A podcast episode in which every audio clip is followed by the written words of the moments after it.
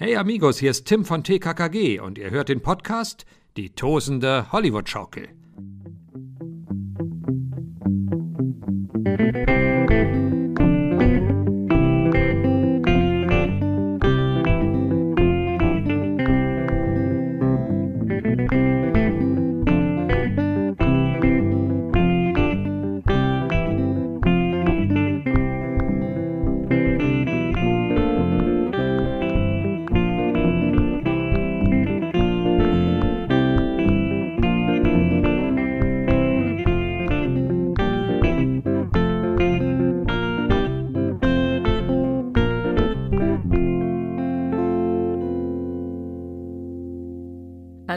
Herzlich willkommen zu der zweiten Folge von unserem TKKG-Podcast Die tosende Hollywood-Schaukel. Mein Name ist Anna.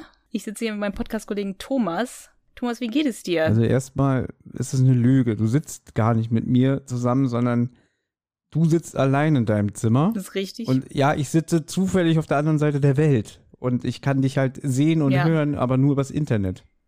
Das ist schon ja mal gelogen. gut, das ist ja mittlerweile ist das ja so, wie man sitzt zusammen, ne? In Zeiten von von, von, von der digitalen Vernetzung und von Corona ist das ja so wie äh, abhängen. Findest du? Das ist wie abhängen? Ja, schon. Hm. Finde ich nicht. Also, also ja, in gewisser Weise schon, aber es ist auch trotzdem so ein bisschen, ähm, ah, wie soll ich sagen, ja, eigentlich äh, eine fortgeschrittene Art von Telefonieren. Ja, ja, gut, das stimmt. Ich möchte mir jetzt schon mal vorab entschuldigen. Es ist natürlich, es ist jetzt wieder 23 Uhr, Sonntagabend. Ähm, ich habe jetzt gerade Cola getrunken. Es kann sein, dass ich gleich in der nächsten Minute aufstoßen muss. Aber es ist gerade eine extreme Hitzewelle. Die Tage. Also ich denke mal, wenn dieser Podcast hier erscheint, ist in einer Woche. Äh, ihr werdet euch dran erinnern. Aber heute waren auch so 35 Grad in Berlin. Gestern war schon sehr heiß. Wir warten hier sehnsüchtig auf den Regen. Heute Nacht soll es soweit sein. Ich hatte ja eigentlich gehofft, dass wenn wir beide jetzt aufnehmen, dass man schön im Hintergrund ein Gewitter hört. Darauf hätte ich richtig Bock gehabt. So einen geilen Podcast so mit Gewitterstimmung im Hintergrund. Ja? Kann ja noch kommen. Gut, könnte man auch, wir können es ja auch einfach Ja, einbauen. laut, laut Wettervorhersage kommt der Regen erst ab 2 Uhr und das wäre erst in drei Stunden. Ich weiß jetzt nicht, ob ich Lust habe, drei Stunden hier zu sitzen. Wir können es probieren, Anna. Wir warten jetzt einfach, wir reden jetzt einfach drei Stunden, bis das Gewitter kommt und dann machen wir die Folge. Ah ja, da zuckt schon das Gesicht Oh zusammen. Mann, oh Mann. Drei Stunden schon ein bisschen krass. Ja, aber ich finde es auch so ein bisschen verkehrte Welt. In Berlin sind 35 Grad. Hier in Kalifornien sind irgendwie, weiß ich nicht, was, wie viel ist es? 20 oder so? 22?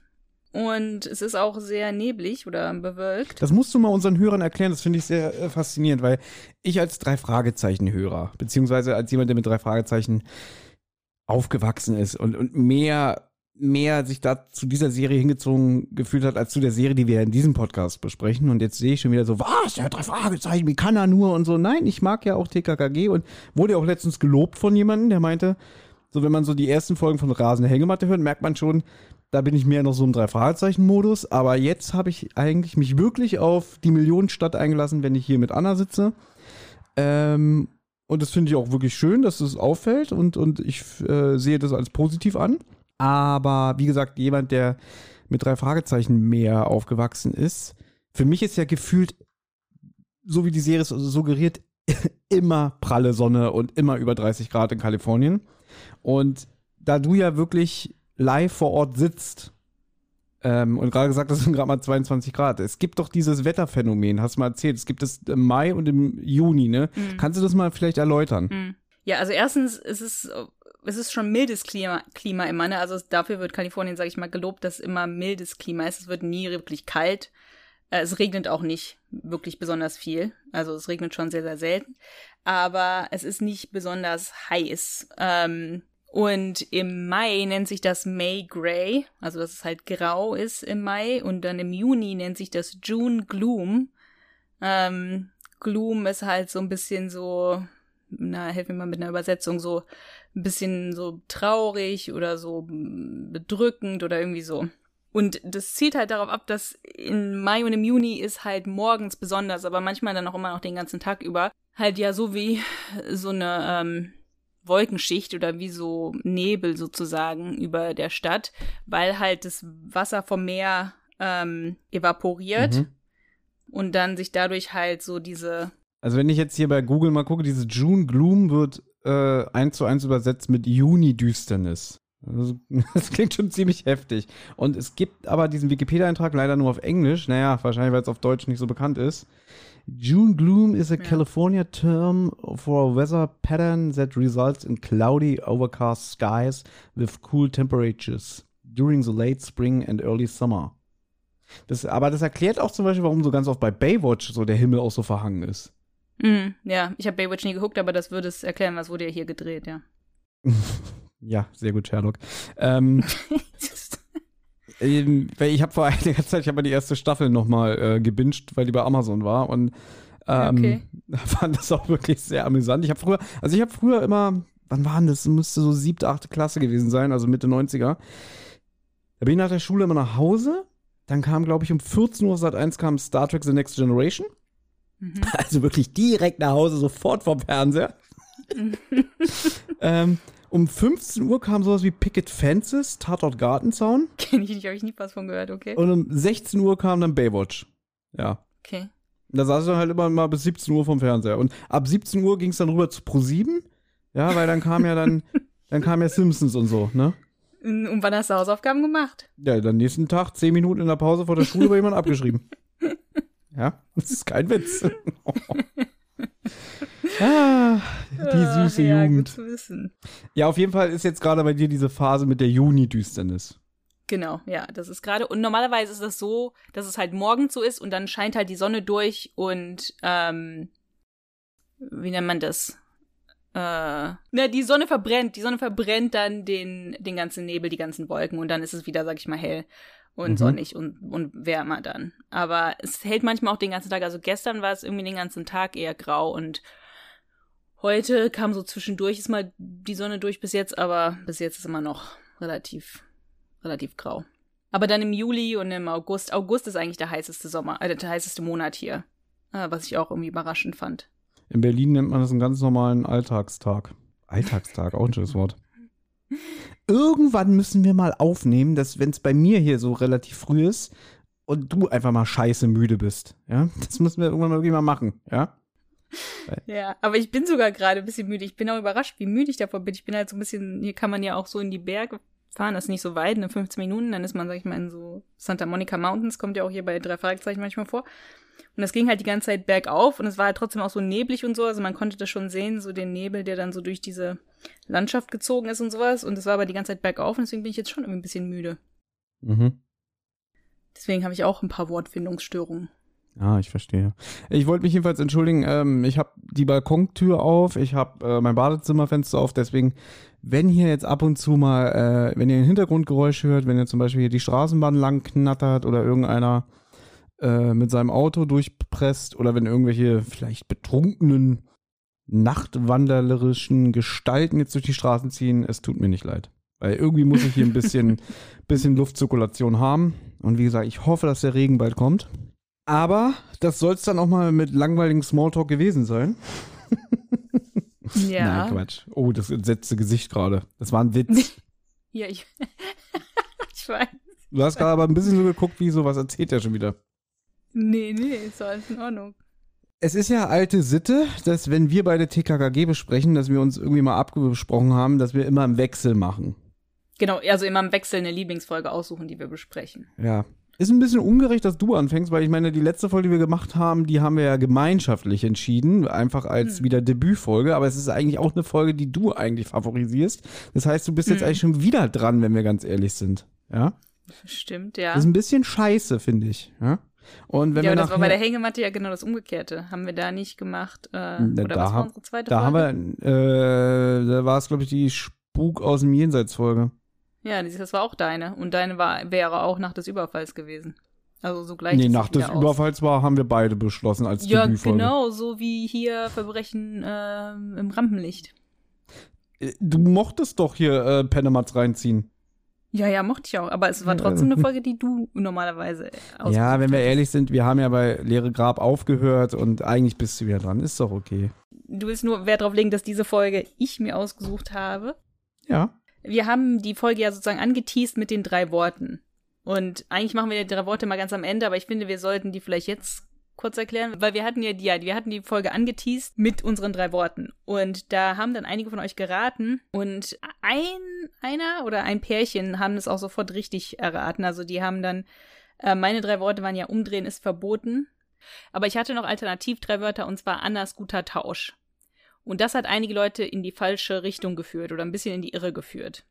Einige Leute haben gedacht, es könnte sein, die Folge Max und Anna ein diebisches ähm, sowieso Paar oder ein diebisches Ein Paar. diebisches Paar. Hm? Ein diebisches Paar. Ähm, das Problem ist aber, dass Annas guter Tausch einfach auf eine private Geschichte äh, äh, basiert. Und zwar, ich habe mir diese Folge mal aus der Bücherei ausgeliehen, als ich, weiß ich nicht, wie alt ich war. Elf oder so. Und dann habe ich, ich habe ja schon mal gesagt, dass ich irgendwie so ein bisschen schusselig bin. War ich auch schon als Kind. Da habe ich die Folge dann irgendwie verloren. Also die Kassette war irgendwie weg. Und dann habe ich aber irgendwie, ich weiß nicht, ob ich mir das überlegt habe oder was, auf jeden Fall habe ich dann in der Bücherei sozusagen Tausch angeboten, habe gesagt, ja, ich habe die andere Kassette verloren, aber hier ist eine andere TKKG-Kassette. Und das Beste ist aber, dann bin ich irgendwie wieder nach Hause und dann, ich weiß nicht mehr wie viel später oder so, aber irgendwie habe ich die Kassette dann doch gefunden. Und Mhm. dann habe ich mich gefreut, weil ich die Folge halt voll gut fand und dann gedacht habe, ja, wie geil ist das denn? Jetzt habe ich eine viel bessere TKKG-Kassette und habe dafür halt irgendwie eine schlechtere Folge ausgetauscht. Und dann habe ich die wirklich rauf und runter gehört, dass ich wirklich ohne Witz mitsprechen konnte. Also ich konnte die wirklich auswendig aufzählen und ich kann sie immer noch teilweise auswendig aufzählen. Ähm, ja, und deswegen Annas guter Tausch. Aber das hat einige Leute in die Irre geführt. Es ist ganz niedlich, äh, dass du diese Folge mitsprechen konntest, aber warum gerade so eine schlechte Folge? Ich fand die voll gut. Ich fand die total gut. Und Und ich habe sogar noch zu meiner Mutter gesagt, ich glaube, die einzige Person, die halt diese mit, aus den drei Wörtern halt rausfinden konnte, welche Folge, um welche Folge es sich handelt, wäre mein Bruder, falls er sich halt an diese Geschichte erinnert. Und wegen dem ähm, Umdrehen ist verboten, hat er es auch, hat er es auch erraten. So. Und meine drei Worte sind übertriebene, ausufernde Enthüllungsdramamusik. Warum das so, So ist, da werden wir erst am Ende der Folgenbesprechung zu kommen, ja. Aber ich glaube, Mhm. das hat viele einfach äh, auch nicht auf die richtige Spur gebracht. Weil das gibt's ja wahrscheinlich öfter mal, aber hier ist es extrem.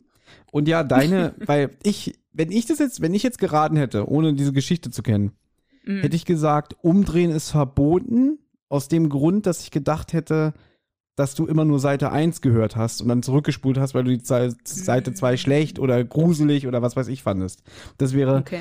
das wäre meine, ähm, meine Assoziation gewesen. Zum Beispiel, umdrehen ist verboten, würde ich zum Beispiel bei der Folge ähm, Abenteuer im Ferienlager machen, weil ich da die erste Seite immer besser fand als die zweite.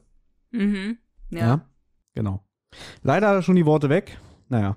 Und Annas guter Tausch haben halt die Leute ein bisschen verwirrt. Genau. Gut. Nochmal schnell die, all, ähm, die allgemeinen Fakten. Die sind auch nie so viel, wenn man ehrlich ist. Also, es handelt sich ja dabei um keinen richtigen TKKG-Roman, in Anführungszeichen, wenn man das sagen kann, sondern nur um eine Taschenbuchausgabe, die im Jahre 1988 erschienen ist. Für ganze 5,80 Mark hat man das im Handel bekommen. Auf 96 Seiten, 11,5 mal 18,7 Zentimeter. Und das Hörspiel ist die Nummer 62, erschien im Jahr 1989. Es gibt auch wieder eine Zeichentrickfolge dazu. Ähm, auf die Serie sind wir auch schon ein paar Mal gestoßen, wenn es sich anbietet. Und ähm, habe ich mir vorhin angeguckt. Ich glaube, du auch, ne? Noch in Ja, ich Vorbereitung? auch. Mhm. Äh, wurde ausgestrahlt am 29.04.2015 und auch wenn ich so diese Zeichentrickserie jetzt nicht so gelungen finde, muss ich aber, äh, kann ich schon mal sagen, dass ähm, ich fand, dass sich äh, die Zeichentrickfolge sehr an die Vorlage gehalten hat. Folgende Besonderheit. Normalerweise bin ich ja immer derjenige hier, der ähm, das Buch in der Vorbereitung liest. Das mache ich ja auch bei meinem Podcast Die Zentrale. Und hier bietet sich halt an, weil Anna halt nicht so leicht an die Bücher kommt. Ist klar, wenn sie in Los Angeles lebt. Ähm, ich habe zumindest die Ausweichmöglichkeit, äh, die Berliner Bibliotheken abzuklappern. Aber heute die Besonderheit. Kann ich euch sagen, Anna hat das Buch gelesen. Warum? Wie kommt's? Ja, weil du hast keine Kosten und Mühen gescheut, mir das Mhm. Buch zuzuschicken. Richtig. Und zwar in einem Dreierband. Das heißt, ich kann noch zwei andere Fälle lesen. Hm, Und auch so Fälle, die ich bestimmt richtig, richtig gut finde, ne? Hm? Welche sind denn da noch drin? Da sind noch drin, Alarm Klößchen ist verschwunden. Das war übrigens der zweitmeist, also ich habe ja so ein Foto von dem, ähm, von dem Cover von dem Buch ähm, gepostet bei Instagram und dann konnten Leute, habe ich gesagt, Leute können raten, welche von den drei Fällen es, es, es sind, weil von den drei Worten haben wirklich nur sehr, sehr wenige mitgeraten, weil es wirklich diesmal sehr schwer war.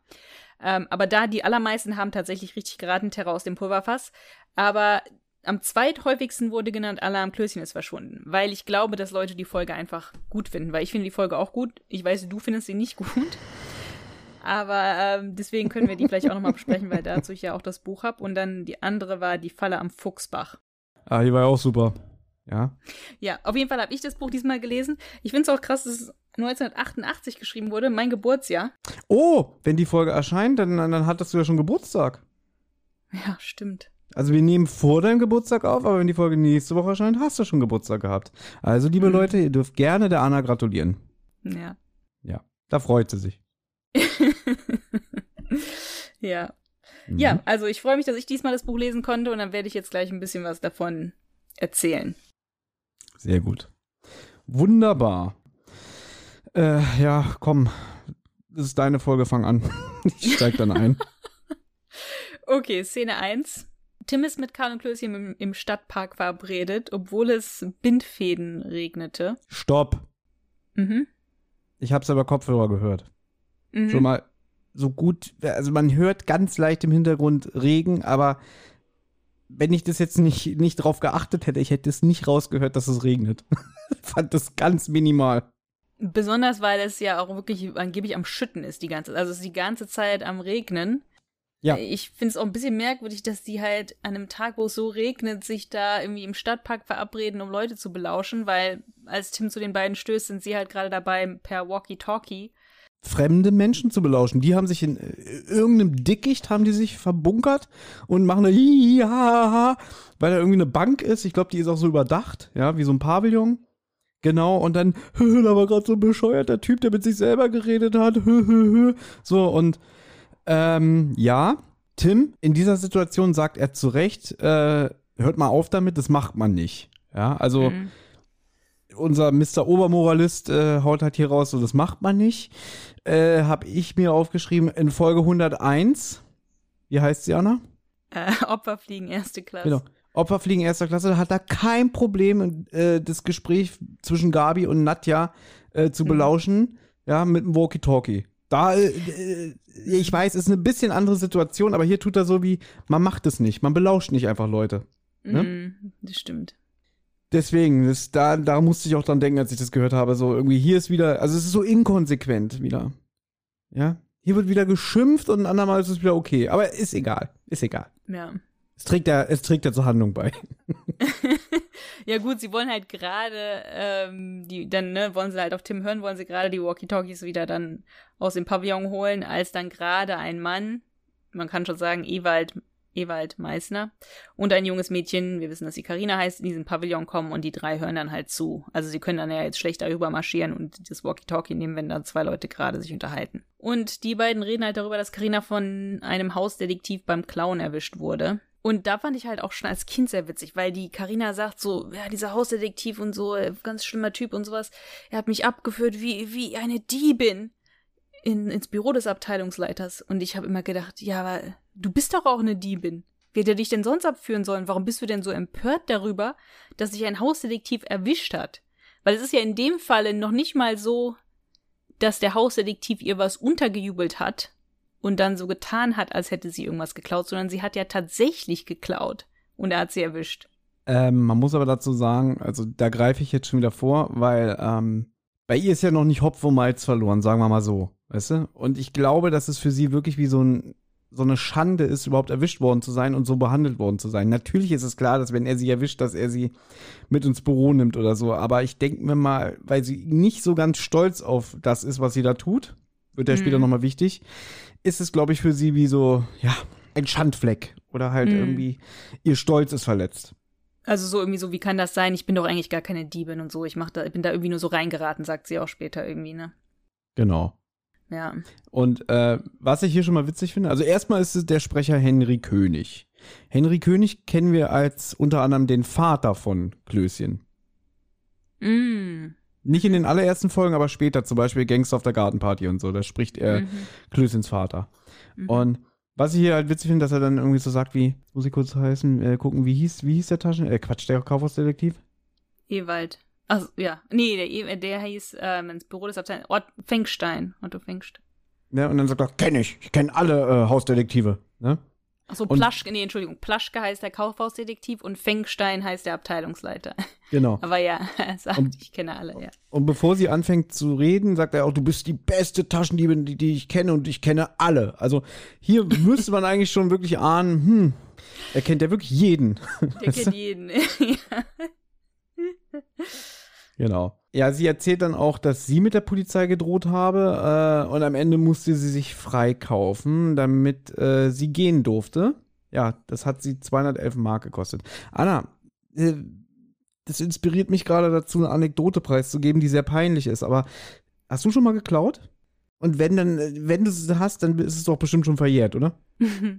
Ich habe aber nicht wirklich geklaut. Ich glaube, ich habe einmal als Kind, ich habe nicht, nein, ich habe nicht geklaut. Ich weiß nicht, ob ich einmal als ganz, ganz klein, ich weiß noch nicht, einmal war ich mit meinen Großeltern irgendwie in einem Laden, aber da war ich noch sehr, sehr klein. Und da war vielleicht irgendwie, irgendwie so eine, irgendwie so eine kleine Schokolade oder irgendwie sowas, was ich Mhm. genommen habe, wo ich dann irgendwie gesagt habe, das habe ich genommen.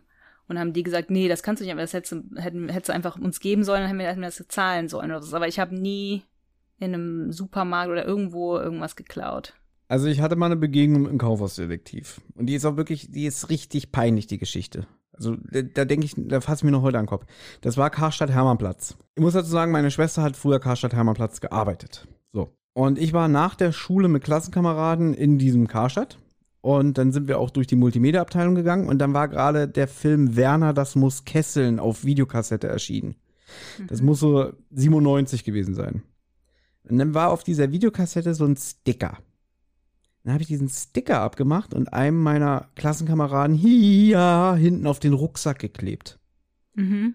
So, in meinem jugendlichen Leichtsinn. Ich habe mir wirklich überhaupt gar nichts dabei gedacht. Nichts. Das war einfach nur so ein Werbeaufkleber. Mhm. Und als wir dann auf dem Weg nach unten waren zum Ausgang, wurde ich auf einmal auf der Rolltreppe so am Arm gepackt und zurückgezerrt. Und, ah, da habe ich dich erwischt. Ja? Und dann war das, war das ein Kaufhausdetektiv. Dann hat er mich krass. wirklich äh, in das Büro geschleift Okay. ähm, und auch richtig aggressiv und richtig so ähm, richtig eklig so so und ich äh, bin ja bin ja anfällig für sowas ich hatte einen richtig richtig Mörderschiss dass ich jetzt so einen Ärger kriege ja Ja, gut, klar, ja. dass ich auch wirklich eigentlich das, weißt du warum ich jetzt so Angst hatte weil ich hatte Angst vor meiner Mutter Mhm. ja, Mhm. N nicht wegen dem Mist, den ich gebaut habe, aber ich hatte einfach nur Angst vor meiner Mutter. Aber wer da Näheres wissen will, äh, ja, der kann mal ein bisschen äh, Podcast durchhören, wo ich auch beteiligt bin. Da erzähle ich ein bisschen mehr, aber äh, darauf gehe ich jetzt nicht ein. Auf jeden Fall in dieses Büro geschliffen worden und dann war noch ähm, die anderen beiden Klassenkameraden waren noch dabei und dann so, warum hast du das gemacht? Und, äh, und ich so, so, ich hab doch nur als Witz diesen Aufkleber ihm hinten rauf gemacht und so. Und dann, ja, das macht man nicht. Und der hat sich richtig aufgespielt. Also dem muss Aber richtig. war auf diesem Aufkleber irgendwie so ein Barcode oder sowas? Nein, halt nein, das war einfach nur so ein dummes Werner-Gesicht. Ein- Einfach so ein Werbeaufkleber auf der, auf der, auf der Folie von der Videokassette war der drauf. Also hat er dich beobachtet, wie du den Sticker geklaut hast sozusagen und hat Ja. dich deswegen mitgenommen? Ja, und der hat sich sowas von aufgespielt, also, ja, und hat dann auch so, und dann habe ich immer mein, meine Unschuld beteuert, dass das keine Absicht war, es sollte doch nur ein Gag sein, und dann so, so, ja, so kann ich dich aber nicht gehen lassen, das geht nicht. Und dann hat er so ganz, Musstest du äh, dich freikaufen, oder? Ja, so ungefähr. Dann hat er so, so, ähm, so, so eine Denkerpose gemacht und hat er gesagt so, halbes Jahr Hausverbot. Halbes Jahr. So richtig krass. Und dann, also Fun Fact, ich bin danach trotzdem immer noch zu den Karstadt gegangen, weil meine Schwester da gearbeitet hat und wenn manchmal, äh, vielleicht brauchte ich ja einen Schlüssel für zu Hause oder so. So, Hm. und als wir dann rausgegangen sind, ich war wirklich wie so ein geprügelter Hund, also ich war 13, 14 zu dem Zeitpunkt, da hat Hm. der Klassenkamerad, den ich das hinten auf, die, auf den Rucksack geklebt habe, gesagt, bist du bescheuert, ich habe hier Hausverbot, ich wurde hier schon mal beim Klauen erwischt. Und der hat richtig was geklaut, keine Ahnung, ja? Und ich werde wegen so einem scheiß Sticker erwischt. Deswegen, ich sag's immer wieder, ich kann keine kriminelle äh, Laufbahn einschlagen, weil ich werde wegen so Mist werd ich immer erwischt. Ja? Mhm. Und an mir werden auch immer Exempel statuiert. Deswegen, ich brauche nur, brauche nur so, so ein, ich brauche nicht mal einen Gedanken an eine kriminelle Aktion haben. Sofort werd ich, werd die weggeboxt. Ja? Ja, es ist doch besser so. Sei doch Na. froh, vielleicht sonst wäre es im Knast oder so. Aber wegen so einem Scheißsticker. Das ist schon echt übel. Ich meine, ich finde, das eigentlich äh, bestätigt ja dieses Stereotyp hier, das der Wolf immer von den Hausdetektiven macht, dass das halt so richtige Halunken sind und so. Assis. Ja, das, das bestätigt das ja irgendwie so ein bisschen deine Erfahrung, ne? Mhm. Ja, klar. Also hier ist, hier ist TKKG sehr nah am realen Leben. Das kann ich nur mal Die bestätigen. Hausdetektive bei TKKG sind oft ähm, selber kriminell. Eigentlich glaube ich immer. Na gut, ob der jetzt kriminell war, das weiß ich nicht. Aber naja, egal. Ach so, der, mit dem Ja. du jetzt am begegnet bist, ja, der war vielleicht nicht, aber halt irgendwie so äh, ein bisschen wahnsinnig irgendwie Gut. drauf. Okay, es ist ja kein Geheimnis, ich arbeite ja selber im Handel und ich kenne auch Hausdetektive aus, Ja. von meinem Arbeitgeber und die sind alle nett. Alle nett Okay. und alle korrekt. Okay, gut, Ja, also nur zur Ehrenrettung, muss ich wirklich sagen. gut. Ja, dann ist Gut. ja gut. Aber ich habe mal ein Mädchen gesehen, wie die versucht hat, irgendwie sowas zu klauen, also Süßigkeiten zu klauen im Schlecker mal. Mhm. Die hat es dann versucht, so in ihre, in ihre Jacke, also zu tun, also halt an, im Ärmel, Ja. in den Ärmel von ihrer Jacke so reinzutun und so. Und es war mir dann auch unangenehm, dass ich die da irgendwie bei erwischt hätte, hab. Hm. Der hätte dir Tim, äh, Tim gewünscht, der hingeht und sagt, na junge Dame, das packen wir doch jetzt schnell mal wieder weg, ne? Nee, ich bin da einfach schnell weggeguckt und bin dann einfach schnell gegangen. Ich hatte auch Angst vor diesem Mädel. Ich kannte, also ich kannte die nicht persönlich. Die war, hat Mhm. einfach nur in der Nachbarschaft gewohnt, aber es war halt auch so eine, ja, so eine Jugendliche, vor der ich irgendwie so ein bisschen Angst hatte. Die war ein bisschen älter als ich. Ah, okay. Und deswegen wollte ich da äh, schnell raus aus der Situation. Du hast damals ja schon TKKG, du hast ja schon damals TKKG gehört. Du Ja, hast bestimmt gedacht, die reagiert jetzt so wie eine aus dem TKG-Hörspiel. So, hast du das gesehen? Ich schick dir gleich meinen Freund. Ja? ja, das kann sogar sein. Ich hatte tatsächlich Angst, wie die reagiert, dass ich die da beobachtet habe, ob die mich an, anmault oder so. Mhm. Das stimmt, ja. Mhm. Hat TKKG mich vielleicht doch mehr geprägt, als ich äh, Mhm. zugeben möchte. Gut, so, also, ja, Karina musste sich freikaufen, 211 Mark. Ähm, im, Im Buch ist es, ist es die Menge an Bargeld, die sie bei hatte. Also es kommt ja im Hörspiel so ein bisschen komisch rüber, warum gerade musste sie sich mit 211 Mark freikaufen und nicht 210 oder 209. Aber das ist einfach das Bargeld, was sie dabei hatte. Aber das ist auch ganz schön assi, ne? Dass sie wirklich jede, jede Münze noch haben wollen soll. Die eine Marke will ich auch noch haben. Ja? oh weia. Ich, mache, ich mute mich mal, die Straßenbahn fährt vorbei. So, die Jungs sind ganz schön geschockt von dem, was sie da hören und ähm, schmieden jetzt einen Plan. Karl soll die beiden halt verfolgen und Tim ist aber bei einer Aktion im Internat. Ähm, Würdest du bitte noch Karls Spruch äh, äh, erwähnen, sein tolles Schauspiel? ich dachte, das wolltest du vielleicht machen. Ja. Also, weil du hier geschrieben hast, die Jungs sind ganz schön geschockt und Karl macht so, ui, ui, ui, ui, ui. Ja, der macht eher so ui, ui, ui, ui, ui. Ja. Ja. Der hat da so einen, so einen glockenhell hellen Ton drauf. Ähm, Genau, und Tarzan kann nicht dabei sein, wenn jetzt ähm, die Verfolgung aufgenommen wird, weil der hat noch, ähm, ja, der hat ein anderes heißes Eisen im Feuer. genau, der hat noch was Wichtiges mit Internat zu tun, dazu kommen wir gleich, aber ich wollte jetzt gerade mal eine schöne Stelle im Buch vorlesen. Bis jetzt ist im Buch eigentlich alles genauso. Also es ist, ist nicht irgendwie. Im Buch ist sowieso sehr viel genauso wie im Hörspiel. Also da ist nichts Besonderes weg ähm, oder so. Alles, was gekürzt wurde, ist eigentlich, ist eigentlich in Ordnung. Aber ich fand das hier sehr witzig. Und zwar, diese haben sich ja versteckt unter halt so einer Buche, unter so einer, äh, unter so einem großen Baum. Und ich finde diese ganze Szene hier sehr schön, weil, weil da Tims so übermenschliche Kraft ähm, schön beschrieben wird, das im Hörspiel halt fehlt. Also, nachdem sie das alles da gehört haben, will Tim sich halt einen, einen Blick verschaffen auf die beiden. Ne? Also, Tim trat unter die Buche nebenan, streckte sich zu einem pfeilgeraden Senkrechtsprung und erwischte den Ast. In etwa 2,7 Meter Höhe spreizte der sich vom Stamm ab. Tim zog sich im Klimmzug hoch und schob das Kinn über die Rinde. Aus dieser Position reichte der Blick über Büsche, Sträucher und Ententeich bis zum 150 Meter entfernten Pavillon. So, eben dort trat ein ungleiches Paar in den Regen, ein hochgewachsener Mann im Sommertrench und ein junges Mädchen mit langem dunklen Haar. So, jetzt kommt's. Sie zittern ab. Tims Stimme verriet nicht die geringste Anstrengung, obwohl er sich nur noch mit einem Arm im Klimmzug hielt. Die linke Hand drückte ein beblättertes Zweiglein beiseite. So, Tim hängt also mit einem einarmigen Klimmzug in einem Baum und mit der anderen Hand hat er auch noch die Kraft, ein kleines Zweiglein beiseite zu schieben und redet, als würde er sich überhaupt nicht anstrengen. Ja, vor allem ist er auch gerade irgendwie vier Meter in die Luft gesprungen oder so, ne? Habe ich das richtig verstanden? Ja. Der ist halt hochgesprungen, hat sich dann irgendwie so festgehalten an einem Ast, mit einem Arm hochgezogen, mit dem anderen hat er noch äh, Kraft gehabt, irgendwelche Mhm. Blätter beiseite zu schieben. Ja. Das ist Wahnsinn. Das ist mein Lieblingstipp. Das ist mein Lieblingstipp. so, genau so mag ich ihn. Ja? Oh, ja, ja, gut, das wollte ich euch nicht vorenthalten, also den HörerInnen. Sie reden jetzt darüber, dass ein Mitschüler, Franzi Laurenz, im Internat letztens ausgesehen habe, als wäre er übelst verprügelt worden. Aber derjenige, also der Franzi hat behauptet, er hätte sich nur gestoßen.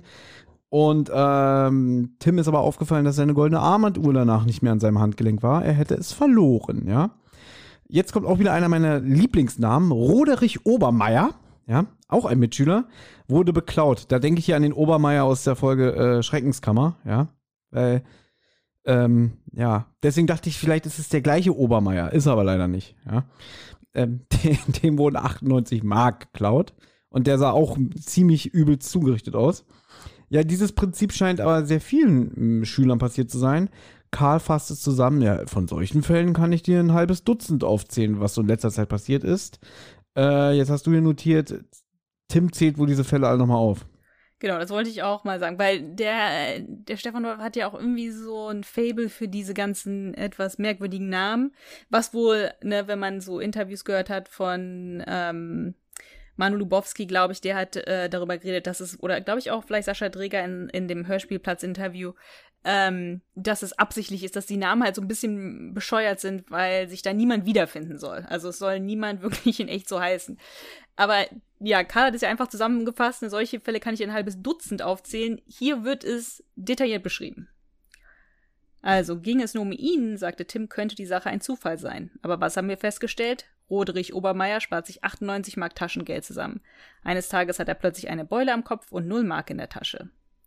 Ein ähnliches Bild stellt sich dabei Hartmut Wanke, Erich Opselt, Mario Plessenschmidt, Jens Radke, Heinz Obskuller, Gotthelf von Memelstein, Fritz Zwetschel, Odemar Nüpp, Karl-Heinrich Dutschul-Jetschek und Friedhelm Kröns-Ahlsen. Das ist aber auch so typisch Tim, dass er auch wirklich die ganzen Namen weiß. Also, also der, der kennt die auch immer alle, ne? Der kennt ja wirklich die ganze Schule auch immer, ne? Das sind auch alles Schüler der Unterstufe. Also das sind nicht Leute in deren Stufe. Also die ganzen, das wird im Hörspiel kommt das nicht so deutlich rüber, aber das sind alles Schüler der Unterstufe. Mhm. Also irgendwie fünfte, sechste Klasse oder so. Und ich kannte aus meiner Schule nicht die Leute, die die ganzen Kinder, die irgendwie zwei Klassen oder drei Klassen oder noch mehr Klassen, eigentlich die sind in der neunten und jetzt sagen wir mal, die sind in der fünften oder so. Ähm, ja, das, das, der kannte ich keinen mit Namen. Ja, aber Tim kennt immer alle, weißt du doch. Der, der kennt auch immer die ganzen Steckbriefe. Der weiß auch immer, wo die alle wohnen. Der, der weiß auch immer, was die Eltern beruflich machen.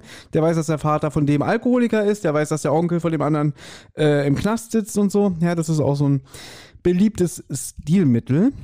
Aber wir müssen jetzt mal ein bisschen vorankommen. Jedenfalls hat vermutet die TKG-Bande schon länger, dass jemand den Kindern Angst macht.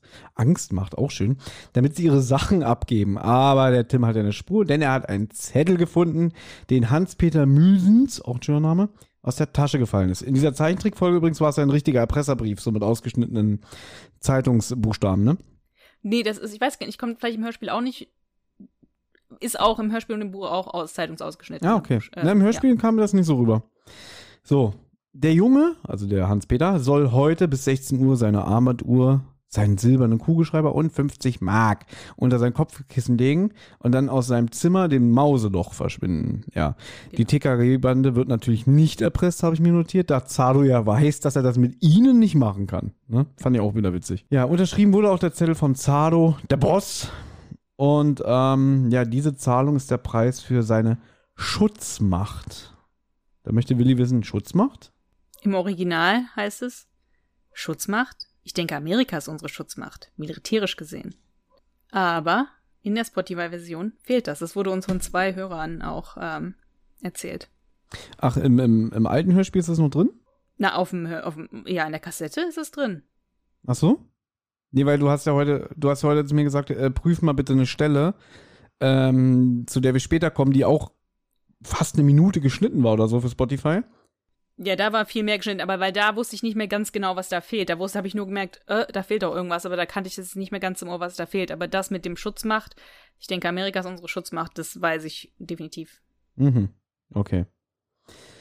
Ja, also klar, Schutzgeld, man muss bezahlen, damit einem nichts passiert. Ja, also es wird auch, glaube ich, so gesagt, betrachte diesen Betrag für deinen einjährigen Schutz, ja. Der Plan ist also jetzt, dass Tim dann um 16 Uhr halt im Lauseloch ist, um Zado abzufangen.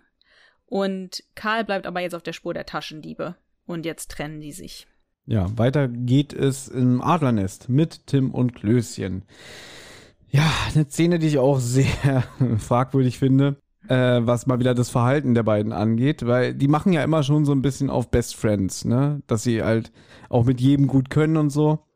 Äh, ja, es kommt ein jüngerer Mitschüler herein, Reinhold Sta Stallheim. Reinhold, ein schöner Name. Und ja, du hast es auch notiert, die sind nicht gerade nett zu ihm. Finde ich auch. Also Ja, weil der kommt rein, ne? Und dann wird auch irgendwie so abfällig gesagt, Reinhold Stallheim. Und dann sagt er irgendwie, störig? Wenn du gleich wieder verschwindest, ist alles in Ordnung. Ja, und dabei ist er voll nett. Ja. Ja, der Die- ist total nett. Der ist auch so, so ein kleiner Junge und so. Dann auch Willi irgendwie so, übrigens, hast du noch nicht was von Anklopfen gehört? Mhm, genau, ich habe mir hier notiert, die benehmen sich wieder wie Rotz am Ärmel. Ja. Ja. Nee, aber jetzt ist, jetzt ist wieder sehr viel, jetzt ist wieder so sehr viel Kommissar Zufall. Das hat mich auch wieder ein bisschen aufgeregt.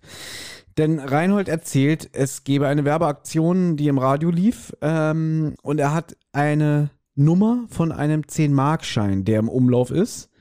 Ähm, eine Seriennummer. Und wer diesen 10-Mark-Schein hat, der kann sich dann, glaube ich, bei dem Radiosender melden.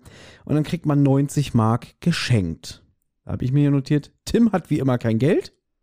Das ist mir ja schon öfter aufgefallen, dass der immer irgendwie Klößchen vorschickt, nach dem Motto, hier, mach mal Kinokarten klar. Oder dass der halt nur ein paar Cents oder, oder Pfennige im, im Portemonnaie hat.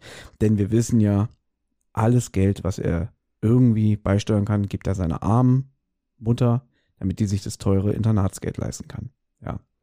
Richtig. Ja, Willi, Willi schaut nach, ob er diesen Zehner hat und tatsächlich, was für ein Zufall, ja, hat er natürlich diesen, genau diesen Zehner hat er unter seinen 22 gebunkerten Zehner in seiner Geldkiste. Genau.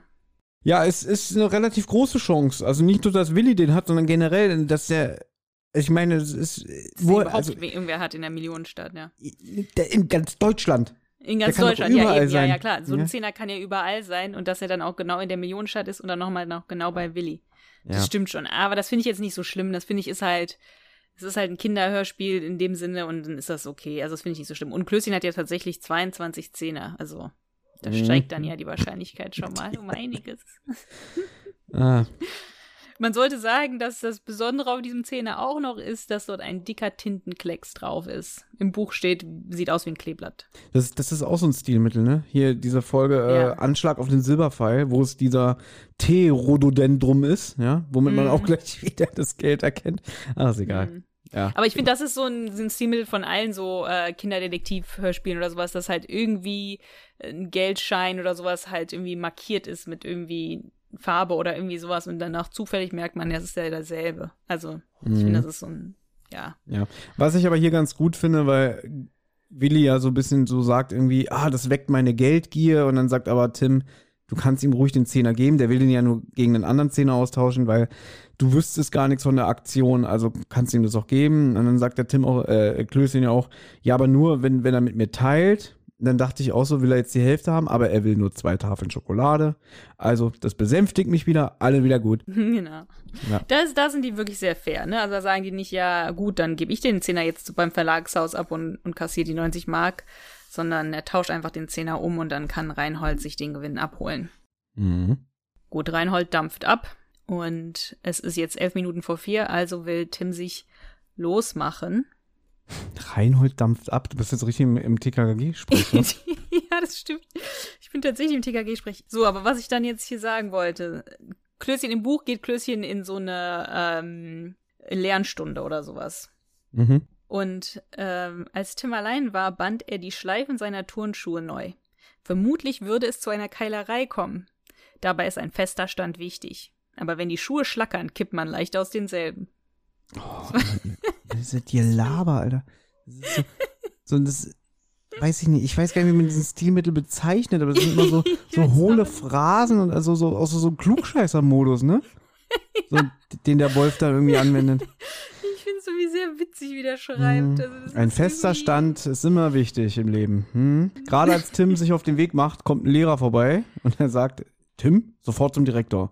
Und Tim, und Tim sagt ja auch so, was jetzt? Weil es ist kurz vor vier, gleich ist diese Geldübergabe im Mauseloch und da will er natürlich äh, vor Ort sein. Und dann sagt er auch so, muss es jetzt sein? Und der Lehrer auch so, ich höre wohl nicht richtig, ja. Mann, bist du frech und so alles. Und dann sagt er, ja gut, dann gehe ich schnell hin. Ich finde das eine sehr schön beschriebene Szene, weil der Erzähler beschreibt das ja irgendwie so, Tim sauste, nein, flog die Treppen herunter, ähm, irgendwie schubste dabei irgendwie zwei Kücherin, Küchenhelferinnen über den Haufen, hörte ihr quietschen, hechtete über den Pausenhof und hinüber ins gelbe Haus, wo Herr Dr. Olaf Freund sein Dienst im Matsch ist. Also das wird, finde ich, sehr, sehr lebhaft beschrieben, wie, wie Tim da wie ein geölter Blitz zum Direx läuft, damit er vielleicht doch noch irgendwie schnell raus kann und dann schnell wieder ins Mauseloch. Also ich finde das irgendwie mhm. schön. Ich finde auch die ganze Szene mit dem Lehrer schön, wo, weil der Lehrer ja auch irgendwie so, spinnst du? Irgendwie, was sagt der? Ähm, flippst du aus oder hast du was gegen unseren Chef? Das ist auch, auch ein sehr schöner Satz. Sag mal, flippst du aus? So, das ist auch so, so, so alte Jugendsprache, glaube ich, oder? Ja. Wenn überhaupt. Ich, finde auch schön, dass du geschrieben hast, beim Direx ist Tim nicht allein. Das ist auch so ein typisches, so, so 80er Jahre Hörspielwort, Direx. Ja, also auch TKKG-Wort, die nennen den dauernd ja Direx und mhm. hier im Buch wird das ja auch die ganze Zeit verwendet, deswegen war ich halt auch an diesem Sprech drinne. Mhm. Ich habe eine Frage, denn äh, ja, er ist nicht allein, denn es befindet sich auch der stellvertretende Schulsprecher Gerd Fehrmann vor Ort. Und da habe ich, äh, du hast das Buch gelesen, ist der, ist der schon volljährig, weil der wird von dem Dr. Olaf Freund äh, gesiezt. Ja, und später wird ja auch noch im Hörspiel gesagt, dass der sein Abi gerade macht oder vielleicht könnte er es später im Knast sogar noch nachholen. Also ist der schon, ist der schon 18? Macht er sein Abi oder so? Das wird nicht gesagt, wie alt er ist, ehrlich gesagt. Ähm, nee, doch, Entschuldigung, hier steht es. Super. Gut. Das ist gar nicht so leicht, immer den Überblick mit dem Buch zu behalten, wa? Ja, Gerd war stellvertretender Schulsprecher, 19 Jahre alt und in Tims Augen ein Mistkerl. Ja, also er ist 19. Sehr schön.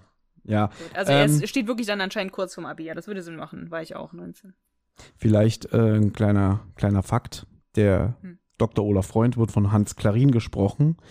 Ähm, du kennst ihn als Pumuckel. Ah, okay. Hm? Die, der Sprecher von Pumuckel und einer das unserer Hörer. Ich jetzt nie gedacht. Ja. Und einer unserer Hörer hat natürlich auch gesagt, dass es auch Huibu war in den alten mhm. Europa-Hörspielen. Hat er den Huibu gesprochen? Ja. Huibu habe ich nie gehört, aber Pumuckel habe ich ein paar gehört, ja. Huibu mochte ich nie, habe ich auch als sehr junges Kind gehört, aber Huibu, ja, fand ich auch teilweise ein bisschen gruselig, aber ich mochte irgendwie die Atmosphäre nie. Also Huibu war für mich immer ein bisschen anstrengend zu hören. Okay. Ja, kann ich nichts zu sagen. Aber was ich noch sagen wollte, das habe ich dich auch schon ein paar Mal gefragt, aber da hast du immer gesagt, nee, das wäre nicht so. In den TKKG-Büchern hat der Wolf ja immer versucht, oder das habe ich immer gesagt, hat er immer versucht, Leuten neue Wörter beizubringen. Also zum Beispiel steht hier, Dr. Freund wandte sich an den Schulsprecher Vize. Und dann steht in Klammern Stellvertreter. Also der, der, ähm, der Wolf versucht immer so ein bisschen schwierige oder ein bisschen anspruchsvollere Wörter reinzubringen. Mhm. Und dann erklärt er die immer so. Also zum Beispiel bei der Erpresserbrief hat außerdem ein PS. Was? Eine Pferdestärke? Nein, ein Postskriptum. Und dann in Klammern Nachschrift. Also er erklärt hier immer so Wörter. Ich weiß nicht, das ist wahrscheinlich, vielleicht ist es in den Neuauflagen nicht. Ja, also die Bücher, die ich jetzt im Rahmen dieses Podcasts gelesen habe, die haben das auch. Die haben das auch, achso, okay, ja. gut. Hm? Also jetzt, äh, Verbrechen im Rampenlicht hatte es nicht, ja. Nee, nee, ja, ja. Da waren jetzt aber auch nicht so, so die krassen Fremdwörter drin, genau, das ist wieder so ein Wolf-Ding.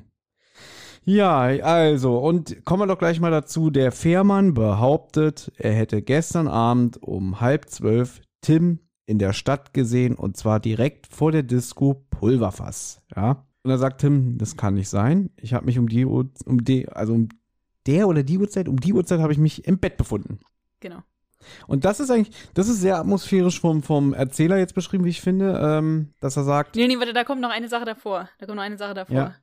Weil dann sagt der, sagt der Direktor, ach so, du meinst also, Gerd hat sich geirrt. Und Tim, das finde ich so gut wie. Ich mag diese ganze Szene. Nein, ich meine, er lügt.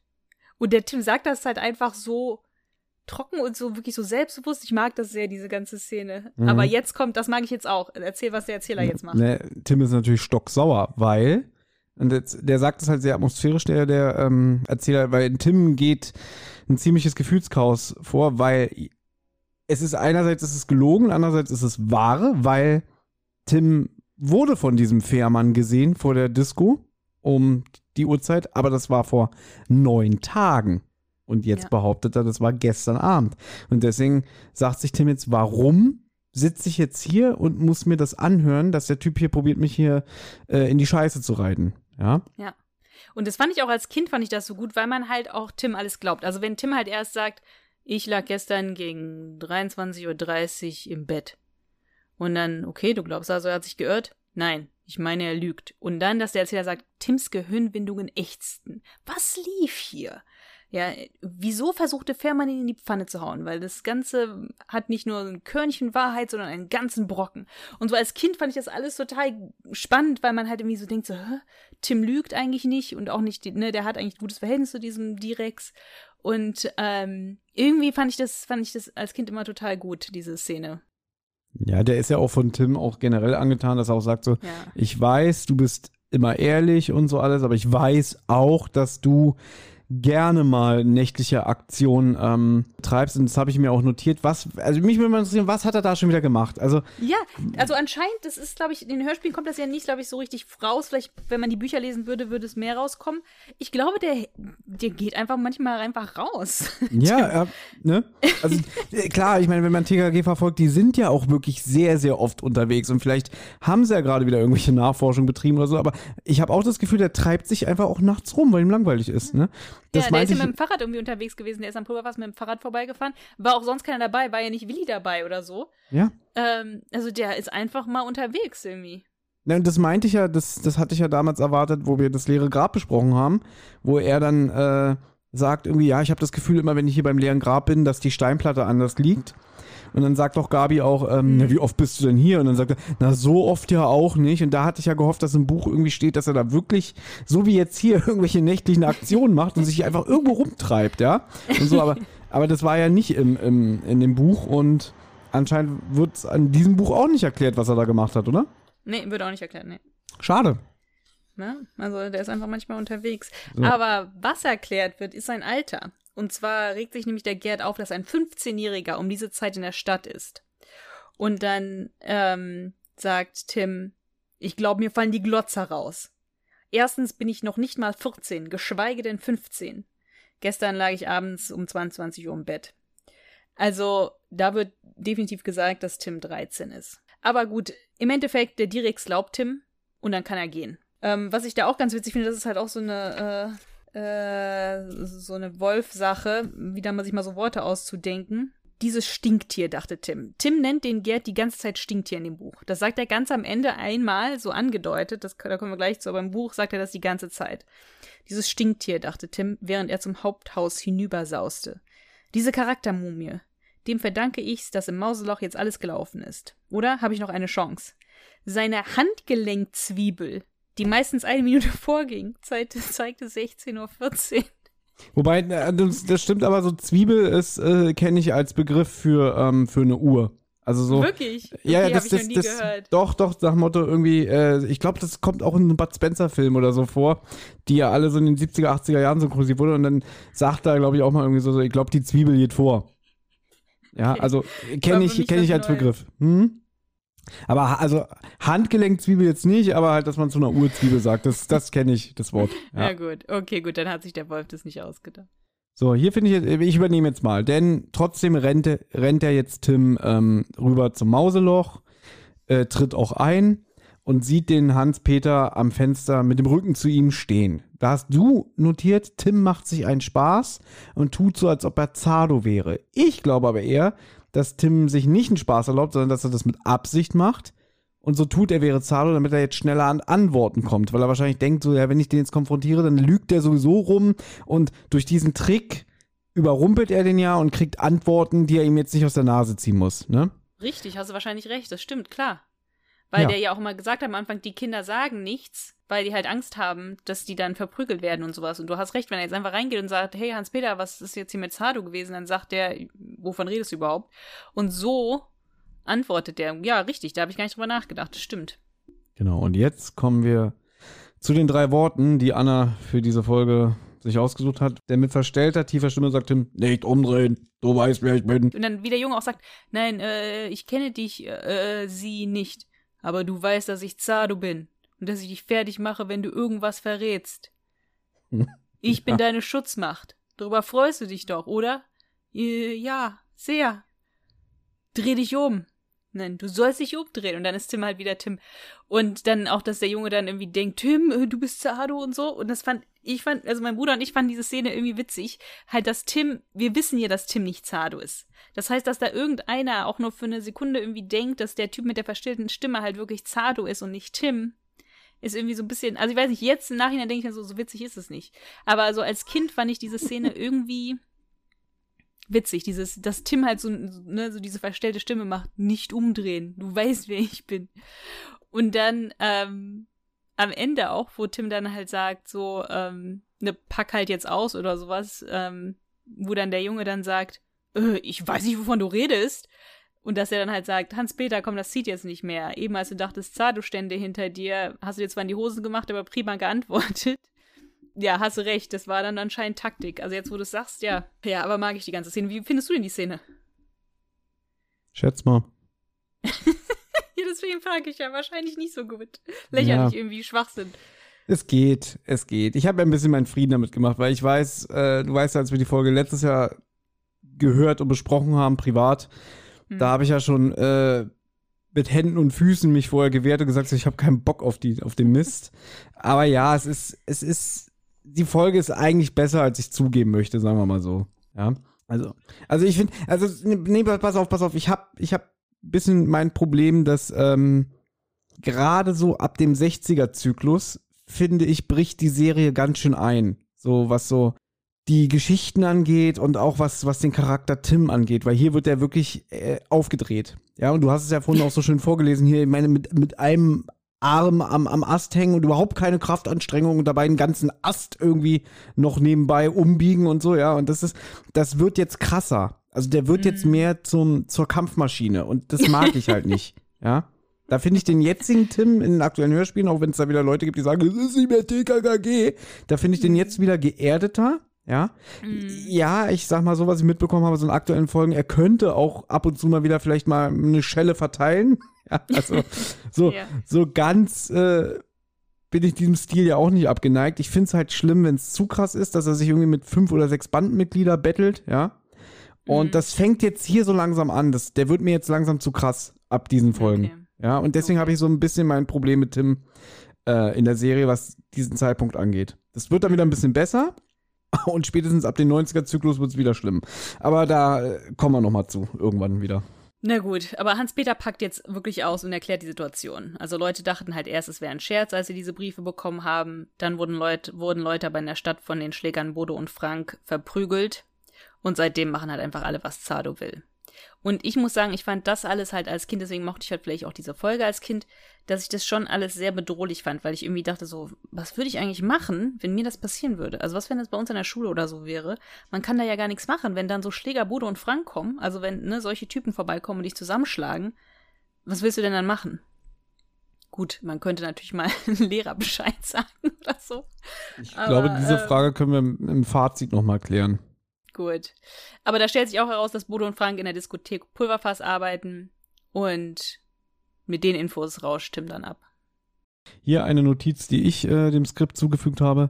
Laut Erzähler ist Tim sich sehr selbstsicher, dass er der Schutzgeldmafia inklusive Zaro das Handwerk legen wird, ja. Ja. Ähm, Genau, weil er begibt sich jetzt zurück ins Adlernest und, und quatscht mit Klößchen. Und da hört man so ein Lied im Hintergrund, also ein gesungenes Lied. Äh, das kennt man aus der Folge drei Fragezeichen, der heimliche Hehler und auch aus der TKG-Folge Gefangen in der Schreckenskammer. Ja. Genau, und die tauschen sich jetzt aus. Tim denkt laut nach. Er versteht nicht, warum der Fährmann behauptet, Tim gestern in der Stadt gesehen zu haben, wenn es doch schon vor neun Tagen passiert sei.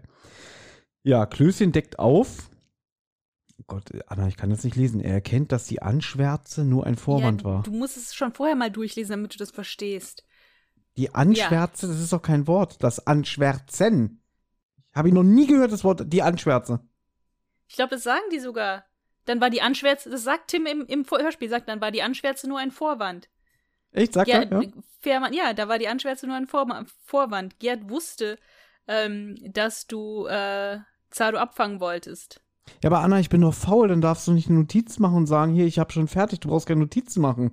Dann musst du sagen, mach deine eigenen Notizen, dann äh, weiß ich auch, wovon dann, ich rede. Du, dann dann sage ich das das nächste Mal. Klößchen, Klößchen ist jetzt eigentlich der Schlaue hier. Also Klößchen löst eigentlich dieses, dieses Rätsel, er merkt, dass das alles nur ein Vorwand war vom, vom Fährmann. Also dem Fährmann ist eigentlich komplett egal, ob Tim irgendwie in der Stadt ist oder nicht. Aber er wollte Tim einfach nur vom Mauseloch weglocken und hat also jetzt einfach behauptet, der hätte ihn gestern in der Stadt gesehen, auch wenn es vor neun Tagen passiert ist. Er hätte sich auch einfach komplett ausdenken können. Es ist eigentlich egal gewesen. Es ging nur darum, Tim vom Mauseloch fernzuhalten.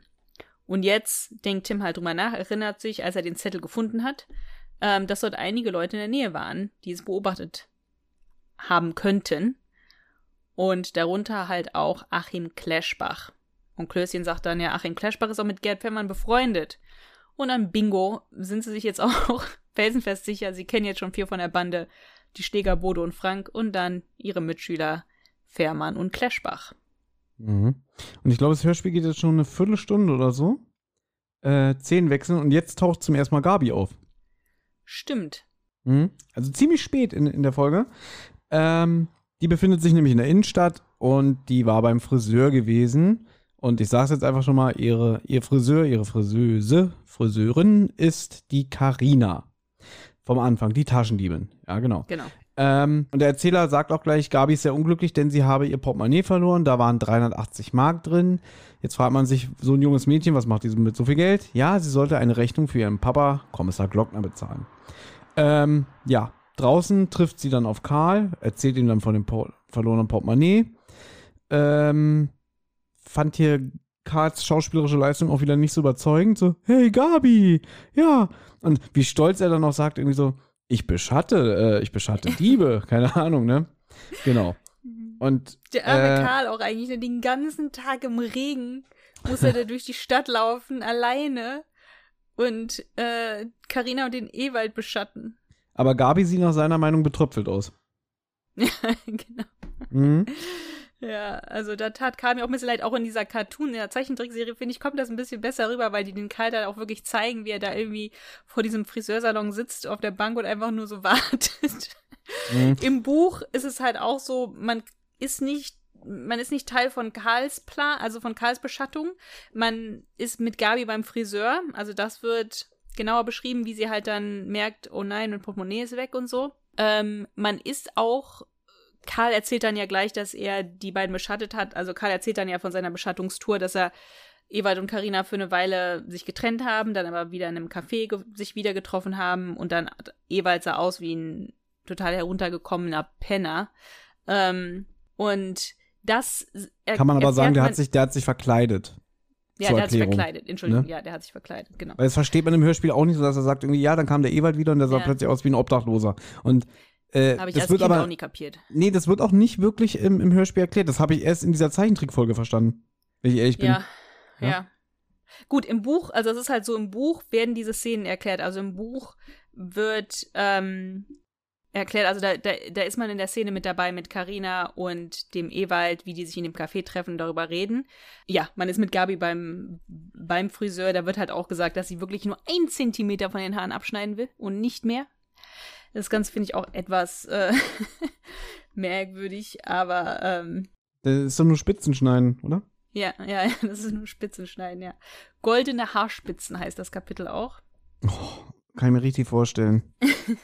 Kann ich mir richtig vorstellen, wie das, wie das äh, umschrieben wird. Also ich will es gar nicht wissen, brauchst nicht vorlesen, ja. Und ich denke mir mal auch, Cool, ich äh, ich kenne ja jetzt den Schreibstil von dem Wolf auch ein bisschen. Und ich kann mir auch vorstellen, dass äh, Tim darauf später auch richtig, richtig abgehen wird, ja. Mm, Ja, wahrscheinlich so eine Umschreibung, wie wenn er, wenn er gewollt hätte, hätte er wahrscheinlich diese Haarspitzen eingesammelt und sich zu Hause äh, in seinen Gabi-Altar geklebt, oder? Ja? nee, so ist es nicht. Aber ich finde, Karl wird hier auch schön beschrieben. In Karls Windhundgesicht flammten rote Flecken auf. Er Wow. riss seine Nickelbrille von der Nase und begann, das Nasenfahrrad am Jackenärmel zu polieren. Aber der triefte vor Nässe. War dieser arme Karl komplett nass und die ganze Zeit in der Stadt unterwegs. Na gut.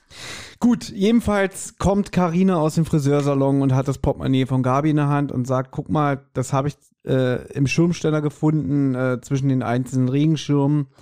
Äh, du hast hier geschrieben, es wird nie aufgeklärt, ob Karina es doch geklaut hat, das äh, Portemonnaie, und jetzt ein schlechtes Gewissen habe, oder ob vielleicht wirklich ein Zufall war. Also, wenn du schreibst, wird es wahrscheinlich im Buch auch nicht erklärt, ja. Ähm, ja, keine Ahnung. Also eigentlich schön, dass es offen gelassen wird. finde ich. Ja, finde ich auch, finde ich auch voll, finde ich auch gut. Als Kind habe ich mir immer gedacht, ich glaube, sie hat es geklaut, aber dann hatte sie ein schlechtes Gewissen. Aber es wird wirklich nicht ähm, aufgeklärt, weder im Buch noch im Hörspiel. Also es ist jedem über selbst überlassen. Was denkst du denn? Ja, ich könnte mir das vorstellen, dass sie es probiert hat, aber dann dachte, nee, kann ich nicht machen. Weil äh, sie will ja eigentlich aus der Nummer raus, um das mal vorzugreifen, ne? Finde schön, dass sie notiert hast, gute Zwischenmusik. Also wenn es die Musik ist, die ich denke, ich fand, das war so eine Soft-Porno-Musik.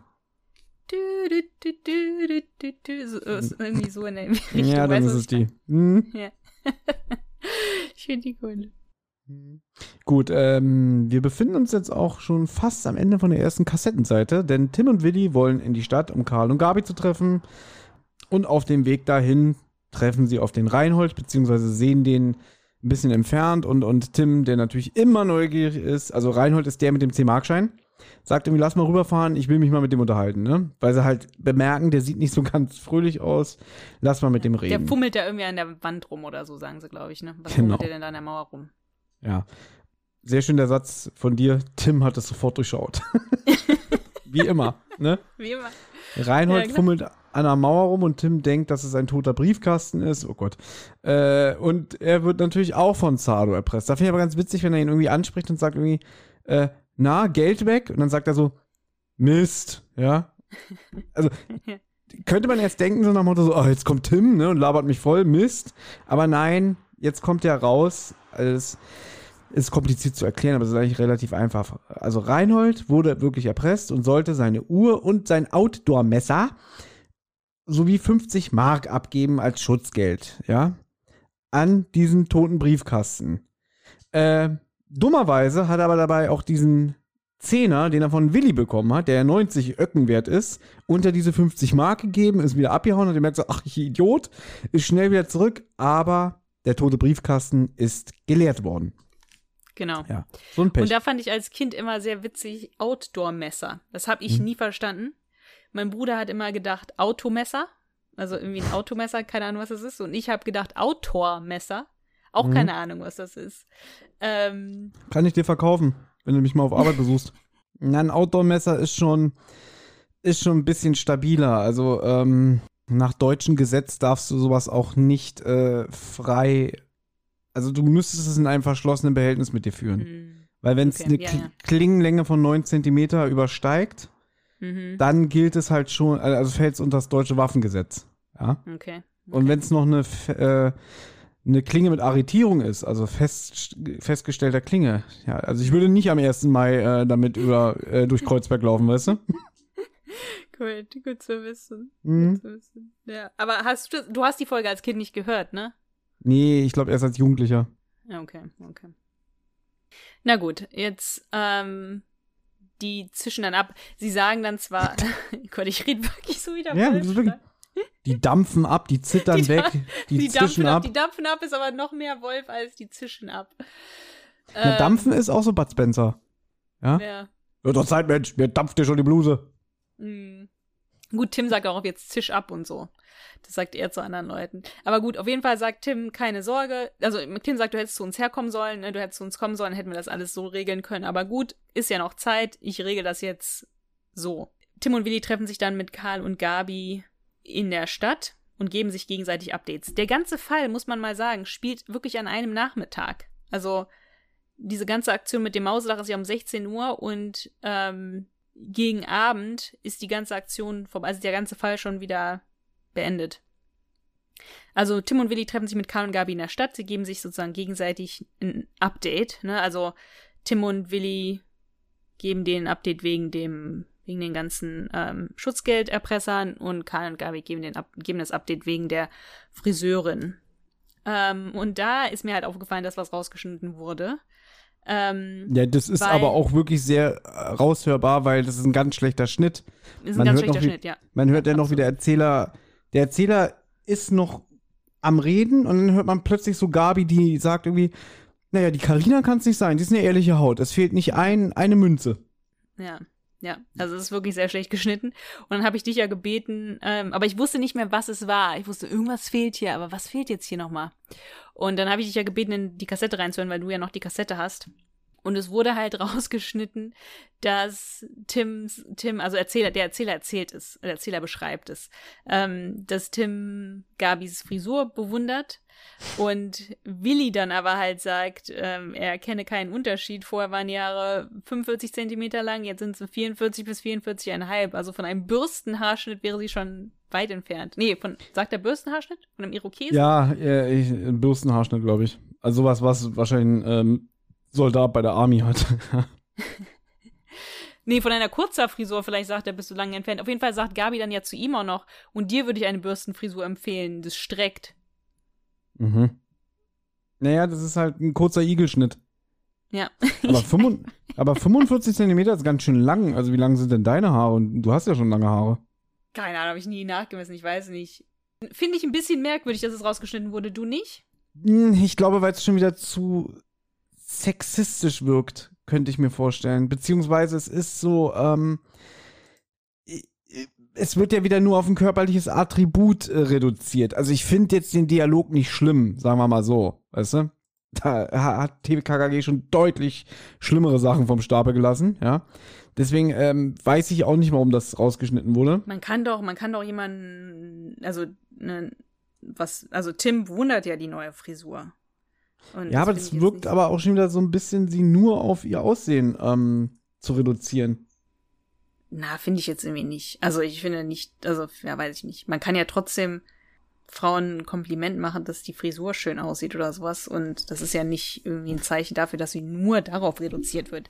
Also finde ich ein bisschen, hat mich schon gewundert, muss ich sagen, weil ich finde, ja, da sagt TKKG weitaus schlimmere Sachen. Das ganze Fettschämung vom Willi zum Beispiel könnte dann ja eher rausgeschnitten werden, als jetzt das gesagt wird. Weiß ich nicht, dass Tim sagt, ich finde die Frisur toll und Willi sagt, ich kann, erkenne keinen Unterschied oder so. Aber Ja, ich, ich kann es auch nicht nachvollziehen, warum sie gerade die Stelle ge, geschnitten haben, weil ich finde die jetzt nicht schlimm oder irgendwie. Also sie ist jetzt auch, es ist halt wirklich so ein Dialog, den man rausschneiden kann. Vielleicht, das kann natürlich damit zusammenhängen, dass es für, als sie die CDs ähm, gemacht haben, da haben sie oft bei TKG-Folgen was rausgeschnitten, um wahrscheinlich auf die Länge zu kommen oder so, aber ich weiß es wirklich nicht. Ja, es kann natürlich auch sein, dass es gar nichts damit zu tun hat, sondern dass es irgendwie was einfach nur damit zu tun hat, um irgendwo auf eine bestimmte Länge zu kommen oder so, weil es gab doch noch andere Folgen, jetzt fällt es mir gerade nicht ein, wo auch Dinge rausgeschnitten worden sind. Eine, wo Tim doch irgendwie so lacht oder so und du hast ja gemeint, irgendwie passt das hier nicht vom Schnitt her, warum lacht er denn jetzt hier? Und der hat eigentlich einen Witz gemacht dazwischen drin, das haben sie irgendwie auch irgendwie rausgeschnitten. ja, das Fall. war das nicht bei der Folge ähm, Der blinde Hellseher? Kann sein, es war eine von den allerersten, ja. Ja, weil da beleidigt er ja Oscar, dass Oscar Flöhe hat. Genau. Und ja, das, aber das ist ja nichts, das kann man ja drin lassen, das ist ja nichts so Schlimmes, aber aus irgendwelchen Gründen wurde das geschnitten. ja, man, manche sagen, äh, zum Beispiel, okay, warum sie das damals bei Jagd nach den Millionendieben mit den Schlumpf geschnitten haben, das ist klar, bestimmt wegen Rechten oder so. Also, Mm, dass man ja. nicht den Namen Schlumpf oder Schlümpfe verwenden darf, weil dann kommen wieder äh, die Erben von dem Erfinder der Schlümpfe und sagen, wir wollen Geld, ne? Und das will man ja dann wieder umgehen und so weiter. Genau. Ja. Egal. Aber Äh, gut, nee, egal nee, nee, nee, nee, nee, ich will jetzt mal was sagen. Sag, Weil ich finde das jetzt, äh, ja, was wollte ich jetzt eigentlich sagen? Du hast mich schon wieder so abgelenkt.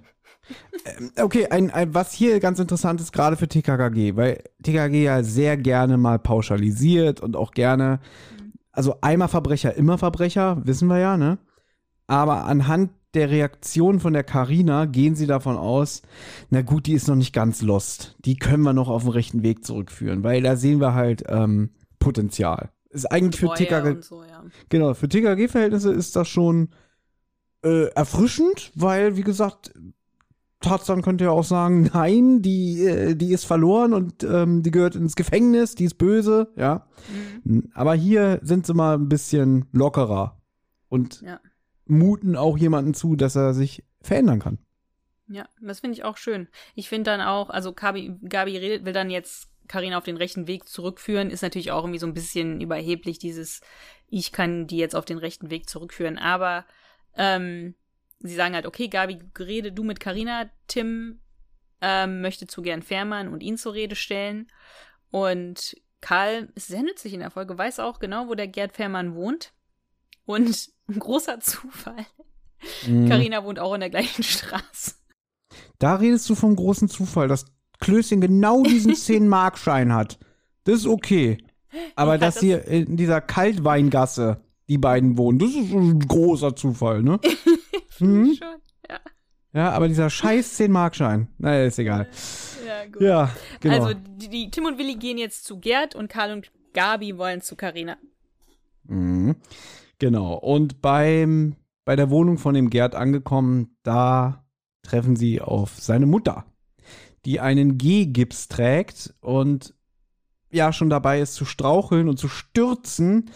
Und Tim natürlich mal wieder wie Speedy Gonzales ist da und er kann sie gerade vom, vom Hinfallen retten, ja. Und sie bedankt Ja. sich auch ganz artig und sagt, dass ihr dieser Gummipfropfen ähm, vom Gehstock, den hat sie verloren und dadurch ist der Stock nicht mehr ganz so ausbalanciert, was weiß ich, und dadurch kam sie gerade ins Straucheln. Jetzt Glanzleistung von Tim, also da muss ich wirklich schmunzeln, ne? Ähm, ja, wir möchten gern zu Gerd, äh, wo ist er denn hin? Und sie, Gerd, mein Sohn, der ist nicht da. Und dann sa sagt Tim schon so, wir müssen das Stink, äh, wir müssen ihren Sohn unbedingt sprechen. Da finde ich dann aber auch die Reaktion von Willi lustig. Das hast du nämlich gar Ja. nicht notiert. Weil, Nee. weil er schon so anfängt mit irgendwie, wir müssen das stinkt hier, äh, ich meine, ihren Sohn, ähm, wir müssen ihn sprechen. Und dann sagt Willi so, wann kehrt er denn heim? Jetzt habe ich doch hier stehen. Wann kehrt er denn heim? Von Willi so. ist witzig. Hast du notiert, verdammt. Ja. Aber das finde ich sehr witzig. Das fand ich auch als Kind sehr witzig. Weil ich nicht so genau wusste, macht er sich lustig über die oder ähm, meint er das absichtlich? Aber das Könnte mir vorstellen, dass er zumindest so ein bisschen den Fauxpas von Tim damit ausgleichen will. Ach so. Ja. Na, es ist, es steht im Buch tatsächlich so, äh, dass, dass Willi ähm, übertrieben gehoben oder so oder mit aufgesetzter Stimme ähm, sagt, äh, wann kehrt er denn heim. Also das ist auch im Buch und das ist halt, das ist schon absichtlich. Ähm, Aber das hat er ja eigentlich nicht nötig, ne? Dass er auf einmal so vornehm macht. Weil sonst benimmt er sich ja auch mal wie der letzte Vollidiot, ne? Darf ich Ihnen äh, Frikadellen für 15 Mark abkaufen? Ja, und hier so, so, äh, so äh, werte Frau, wann kehrt denn Ihr ähm, Sohn heim? ja, wann kehrt er denn heim? fragte Klößchen gekünstelt und im vornehmen Ton. Mhm.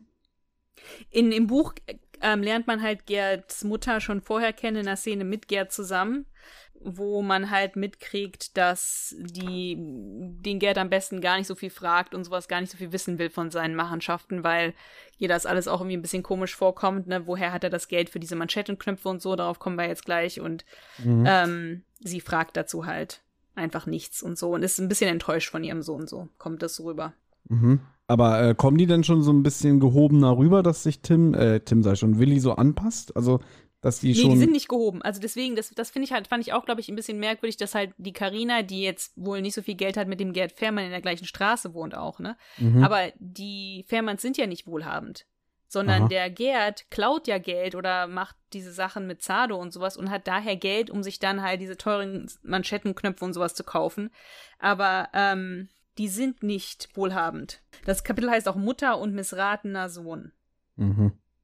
Ja, die Mutter erzählt auch, sie wollte jetzt eins zu ihrer besten Freundin und weil sie sich um die Sorgen mache, denn die geht nicht ans Telefon. Und dann sagt äh, Tim, ja, kein Problem, dann gucken wir mal da vorbei. Ja. Wer ist denn die beste Freundin? Nicole Bertram. Genau. Aber ich kann noch mal kurz sagen, der Gerd, ähm, die sind nicht, die sind nicht reich, weil ähm, die Mutter muss eine, muss Witwenrente beziehen, weil der Mann ähm, gestorben ist. Also für Luxus waren keine Mittel vorhanden und das Taschengeld für Gerd fiel nicht gerade üppig aus. Trotzdem verfügte der 90-jährige, 19, 19 Der 90-jährige Sohn? Oh. über eine Reihe von Kostbarkeiten, deren Herkunft Luzi, so heißt die Mutter, sich nicht erklären konnte. Aber seine Antworten waren wie Wasser, das man mit gespreizten Fingern schöpft. Also, er erzählt ihr nicht, woher es diese blumige Ausdrucksweise. Mhm. Luzi hatte das Gefühl, dass ihr Sohn log, aber sie bohrte nicht nach. Sein Benehmen konnte sehr hässlich sein. Trotzdem vergötterte sie ihn, ihren einzigen Sohn.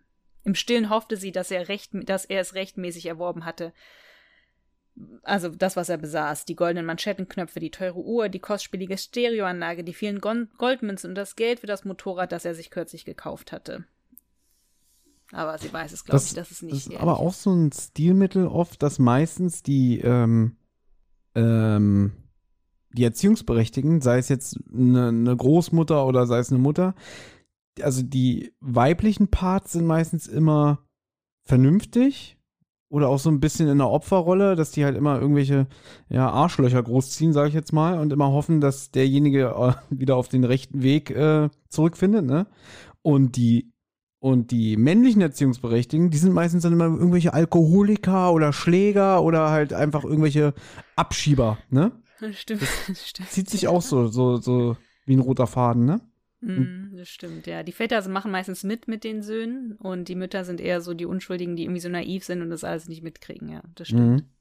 Mhm. Ja. Ja. So, Gerd soll in der Disco Pulverfass sein, um dort nach seinen Manschettenknöpfen zu suchen. Genau. Weil er die da ja wusste ich auch verloren als hat. Kind nie, was das ist. Hättest Was ein das Manschettenknopf ist? Doch, das wusste ich als Kind.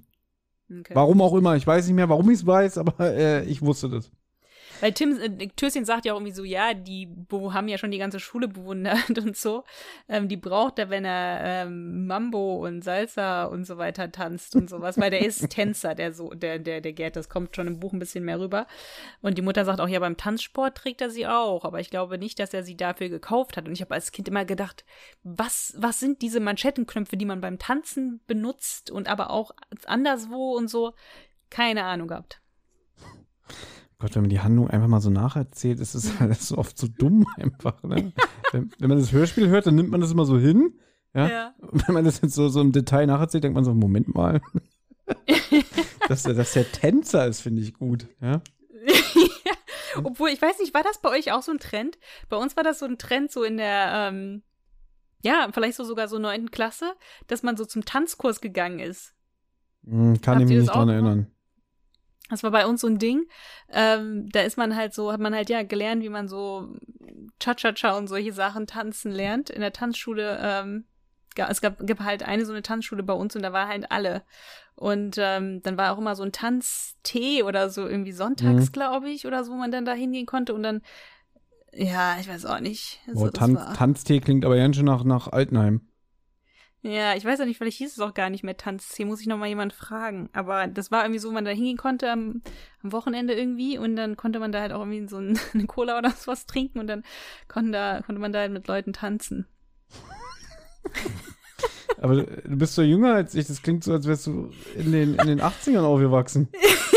Ich weiß auch nicht, das war irgendwie so eine Sache bei uns in der Stadt. So, also, ich, ich, ich blicke hier nicht mehr durch. Es stellt sich heraus, dass Gerd sich solche teuren Dinge selber kauft. Darüber hast du, haben wir schon geredet. Darüber Ne, haben wir schon geredet. Was wir noch nicht ger- geredet haben, ist, ähm, was die, was die Frau Fehrmann jetzt den Jungs erzählt, ist, dass sie jetzt eigentlich auf dem Weg war zu ihrer besten Freundin wollte, weil sie sich Sorgen macht, da schon nicht erzählt. ans Telefon geht. Das hast du schon gesagt? Habe ich schon gesagt. Ach ja, Nicole Bertram, genau. Und jetzt ähm, sagt die Mutter halt, könnt ihr nicht mal bei der vorbeischauen? Ähm, und so, was auch ein bisschen merkwürdig ist, so nach dem Motto so, okay, sagt sie einfach zwei wildfremden Jungs, geht mal bei meiner Freundin vorbei. Ähm, aber das machen sie jetzt, sozusagen. Das finde ich Und- aber nicht so schlimm, weil ich meine, erstens hat Tim sie vom Sturz gerettet und Ja. dass sie auch sagen, die kennen, sie sind Mitschüler vom, vom Gerd und dadurch ist ja ein, eine gewisse Vertrauensbasis da. Also das finde ich nicht so schlimm. Das finde ich nachvollziehbar, dass sie sagt, ach, geht doch mal da bitte vorbeigucken. Das stimmt schon, weil sie sagt auch im Buch, Peter, Willi, ihr seid so hilfsbereit, wäre es zu viel verlangt, wenn ihr auch nach Nicole schaut. Das kann natürlich schon sein. So, und ich will jetzt endlich zu Nicole, be- bevor wir jetzt hier wieder Warte mal anfangen ganz mit, kurz, mit den scheiß. Manschettenknöpfen und Ich so. will aber ganz kurz zeigen, dass Tim auch nicht immer so hilfsbereit ist, weil der hat da nicht so Bock drauf. Nach ihrer Freundin vergewisserte sich Tim, ohne einen Purzelbaum zu schlagen vor Begeisterung. Der hatte da keinen Bock. Vielleicht ist sie spazieren, dachte Tim. Uns interessiert nur ihr verdammter Bengel, liebe Frau Färmer. aber selbstverständlich nickte Tim und Mhm. dachte zwar, es kommt ungelegen, aber vielleicht braucht diese lauschige Dame tatsächlich Hilfe. So, jetzt bitte. Wir Ja, sind jetzt bei Nicole Bertram. Ich Richtig. übergebe dir das Wort. es wird geklingelt, sie macht nicht auf und dann erkennen sie plötzlich, dass die. Das, das fand ich witzig, ja. Weil ähm, die, Vor die Eingangstür wird nicht halt geöffnet und dann sagt, dann sagt Tim, naja, dann joggen wir mal auf die Rückseite, ja. So, also allein schon der Satz, wir joggen und immer, immer irgendwie noch was, was Sportliches rausschlagen, da hätte ich eigentlich erwartet, dass Willi sagt irgendwie so, wieso denn joggen, wenn wir auch laufen können, ne? Aber so, so, ja, bevor wir uns hier blamieren, dann joggen wir mal auf die Rückseite. Und Das sagt er nur so, der meint damit gehen, aber der sagt einfach nur joggen. Nee, nee, nee, nee, du, also ich traue das dem schon zu, ja. Ähm, Und dabei stellen sie halt fest, dass auf der Rückseite die Terrassentür eingeschlagen wurde. Und natürlich als netter, hilfsbedürftiger Jugendlicher steigt man dann in die Wohnung ein und findet die Frau Bertram im Haus gefesselt und geknebelt. Ja, die wurde nämlich überfallen und es wurden diverse Wertgegenstände gestohlen. Und ähm, an dieser Stelle möchte ich mal eine Sache kurz sagen dass die Frau Bertram von Michaela Kreisler gesprochen wurde, die leider auch schon nicht mehr lebt und mit Holger Malich verheiratet war, dem Sprecher von äh, Inspektor Kotter. Ich finde die gut. Ich fand die sehr gut. Ich hatte überlegt, ob ich, äh, weil, aber ich, wir machen es nicht, weil es ist so makaber. Ich wollte mal irgendwie so ein, so ein Spiel machen mit dir, dass du so schätzen sollst, wie viele von den äh, beteiligten Sprechern leben noch. Aber ich glaube, das ist zu makaber. Ja, das wäre vielleicht ein bisschen ja. makaber, ja. Aber sagen wir mal so, es sind mehr leider nicht mehr am Leben als noch, ähm, äh, ja. Als verstorben. Okay, genau. also hier die Mutter vom Fährmann auch schon nicht mehr am Leben? Die Mutter vom Fährmann? Ja, Monika Gabriel auch schon tot. Okay, krass. Mhm. Okay, jedenfalls äh, wurden Wertgegenstände gestohlen. Äh, so um die 1500 Mark unter anderem und so, ne? Schmuck und so, ja, alles wurde, alles wurde geklaut. Schmuck und auch 1500 Mark. Stimmt, sie sagt es ja auch so, ich habe sehr viel Schmuck und da in, in der Schublade liegen 1500 oder 2500 Mark und da fand ich dann Willi witzig, der so die Schublade aufmacht und so, naja, die lagen da, ne? ja, die Ja, genau. Ja, ist witzig. Ja, und zur selben Zeit übrigens sprechen Karina und Gabi miteinander und Gabi macht jetzt auch so auf, ja, ich glaube, du hast es vorhin schon mal gesagt, so nach dem Motto, die sieht sich jetzt berufen, ähm, sie wieder auf den rechten Weg zurückzubringen. Karina, wir müssen reden. Ich weiß, was du tust und es geht so nicht weiter. Hör auf mich, deine Freundin, bla bla bla, ja. Ich ähm, fand die Szene total gut, aber du nicht? Weil geht, da ist geht. auch im Hintergrund so, ähm, halt so Geräusche, ja so, komm sofort nach Haus. Das ja. ist auch so ein Sample, das halt öfter verwendet wird in den Hörspielen. Mhm. Ähm, aber ich finde, man merkt so wirklich irgendwie, die sitzen irgendwie in so einem Hinterhof, wo Kinder auch irgendwie so spielen und sowas. Und ich finde, wie die beiden reden, ich finde auch die Karina spricht irgendwie sehr gut. Ich weiß nicht, wie du das siehst, aber dass geht, sie halt irgendwie so sagt, ne, sie ist da so reingeraten und so weiter und sie will es eigentlich gar nicht mehr. Und er hat sie zwar beim Kaufhaus, beim Clown erwischt, und gesagt, was für eine tolle Diebin sie ist und ihr gute Tricks beibringen kann und dann ist sie da halt irgendwie mhm. drin stecken geblieben. Die hat bestimmt einen Sticker von der Videokassette äh, jemanden auf dem Rucksack geklebt. Vielleicht hat sie das gemacht, ja. Mhm. Eine sehr, eine sehr begabte Diebin. Ähm, aber ich finde es gut, dass Gabi fragt auch irgendwie so, äh, ja, wie heißt, ne, wo wohnt er und sowas, weiß ich nicht. Und sie dann so, Karina So, nein, weiß ich wirklich nicht. Also ich finde so dieses, das ist wirklich so ein guter Dialog, der auch so ein bisschen, ähm, weiß ich nicht, so ein äh, bisschen Fahrt hat oder so. Also der geht relativ schnell und ich finde, die beiden sprechen es gut miteinander. Also es wirkt nicht so geschauspielt, also es wird nicht so gestelzt oder so. Was ich da halt auch, ja, Karina weiß halt nicht, wo er wohnt zum Beispiel, das will Gabi halt wissen. Aber sie sagt halt, wenn er sich mit ihr treffen will, dann ruft er an im Salon Pracht. Habe ich auch nie verstanden als Kind, weil dieses Wort nie fällt im Hörspiel, außer nur dann. Und das ist halt dieser Friseursalon, wo sie arbeitet. Das wird im Buch halt erwähnt. Ne? Aber ich mir gedacht, wo soll der anrufen? Wo ist die dann irgendwie? Na gut, und dort denken sie halt, dass der Typ ihr Freund ist. Das fand ich auch interessant, weil Gabi sagt so, ja, der ist doch viel älter als du. Und sie sind so, der ist ja auch nicht mein Freund. Und das ist eigentlich unwichtig, ne? Also es ist eigentlich nur so Gerede halt. Das, ist, das trägt eigentlich nichts zu bei, aber finde ich, finde ich irgendwie ganz gut gemacht. Und ja, aber das ist aber interessant, weil sie sagt zwar, das ist nicht mein Freund, aber ähm, weil sie ja definitiv jünger ist, aber er sagt, dass er sich gerne mit jungen Leuten umgibt. Ja, ja, stimmt. Sie sagt ja, ja er ist nur gerne mit jungen Leuten zusammen. Es steht auch im Buch, er ist irgendwie 59, wäre aber gerne 39. Mhm. Aber weißt du warum? Also, wenn du auch jünger bleiben möchtest, umgib dich mit jungen Leuten, das hilft. Ja? Dann bleibst du so ein bisschen am, Pul am Puls der Zeit und äh, äh, ja, kannst mit. Warum lachst du denn? ich, ich lach nur so. Ja. Also als ich 30 war, habe ja. ich mit, mit, mit Freunden abgehangen, die so ja, sieben, acht Jahre jünger waren als ich. Und das hat mich jung gehalten. Ja. Ich dachte gerade. Ich dachte gerade. Gut, ich war. Sieben- und achtjährigen. Sieben, acht Jahre jünger, Mann, Anfang 20. Das ist nicht, was du denkst. Gut, aber ich war auch frisch Single und, und all meine äh, normal, also Freunde, die ich schon länger kannte, mit denen konnte ich dann nicht mehr so viel um die Häuser ziehen. Ja, ja. Gut. Ja, so witzig ist jetzt auch nicht. Es ist nur witzig, wenn man in meinem Kopf ist gerade. So. Was ich jetzt schon zum fünften Mal sagen will. Er will dann, also der, wie heißt er jetzt nochmal? Meißner möchte heute mit Karina um 19 Uhr in die Disco Pulverfass. Und Gabi bedankt sich dann und sagt, hast du alles super gemacht und so. Wir schnappen uns den Typen und du musst dir keine Sorgen mehr machen, du brauchst keine Angst mehr haben. Mhm. Ja, okay, äh, Tim und Willi kommen jetzt von Frau Bertram zurück. Äh, von der, die gefesselt und geknebelt war, die ausgeraubt wurde, zurück zu der Gipsbeinfrau. Ja. Ja. Ich zitiere nur, das sagt der, das sagt der Tim später auch, Gipsbeinfrau, finde ich sehr schön, ja. Und warum auch immer, Gabi und Karl sind schon da, das habe ich nicht ganz verstanden. Man tauscht sich aus und äh, anhand der Infos, die jetzt auch die Carina gegeben hat, sagt Tim, alles klar, heute Abend Pulverfass, wir sind dabei, ja. Und natürlich packt er jetzt auch seine Neuigkeiten aus, äh, denn Willi hat in der Bertramschen Wohnung einen, Manschetten, einen Manschettenknopf mit den Initialien GF gefunden. So, genau. Besuch bei jetzt und deswegen sagt er, naja, dann gehen wir jetzt mal zu der Gipsbeinmutti, ne? Ding dong. genau, wir Ja? werden die Gipsbein-Mutti mal fragen, Mhm. ob Gerd, ne, weil man, die denken halt natürlich, dieser Manschettenknopf gehört Gerd. Er hat seinen goldenen Manschettenknopf verloren. Die haben den ja auch schon, die ganze Schule hat den ja schon betrachtet. Der hat Initialen Mhm. drauf. Ist wohl Gerds Manschettenknopf. Und ja, und Tim sagt ja, werden wir mal die Gipsbein-Mutti mal fragen, ob Gerd der äh, Nicole da äh, immer mal irgendwie die Zeitung rüberbringt oder so, Mhm. ne?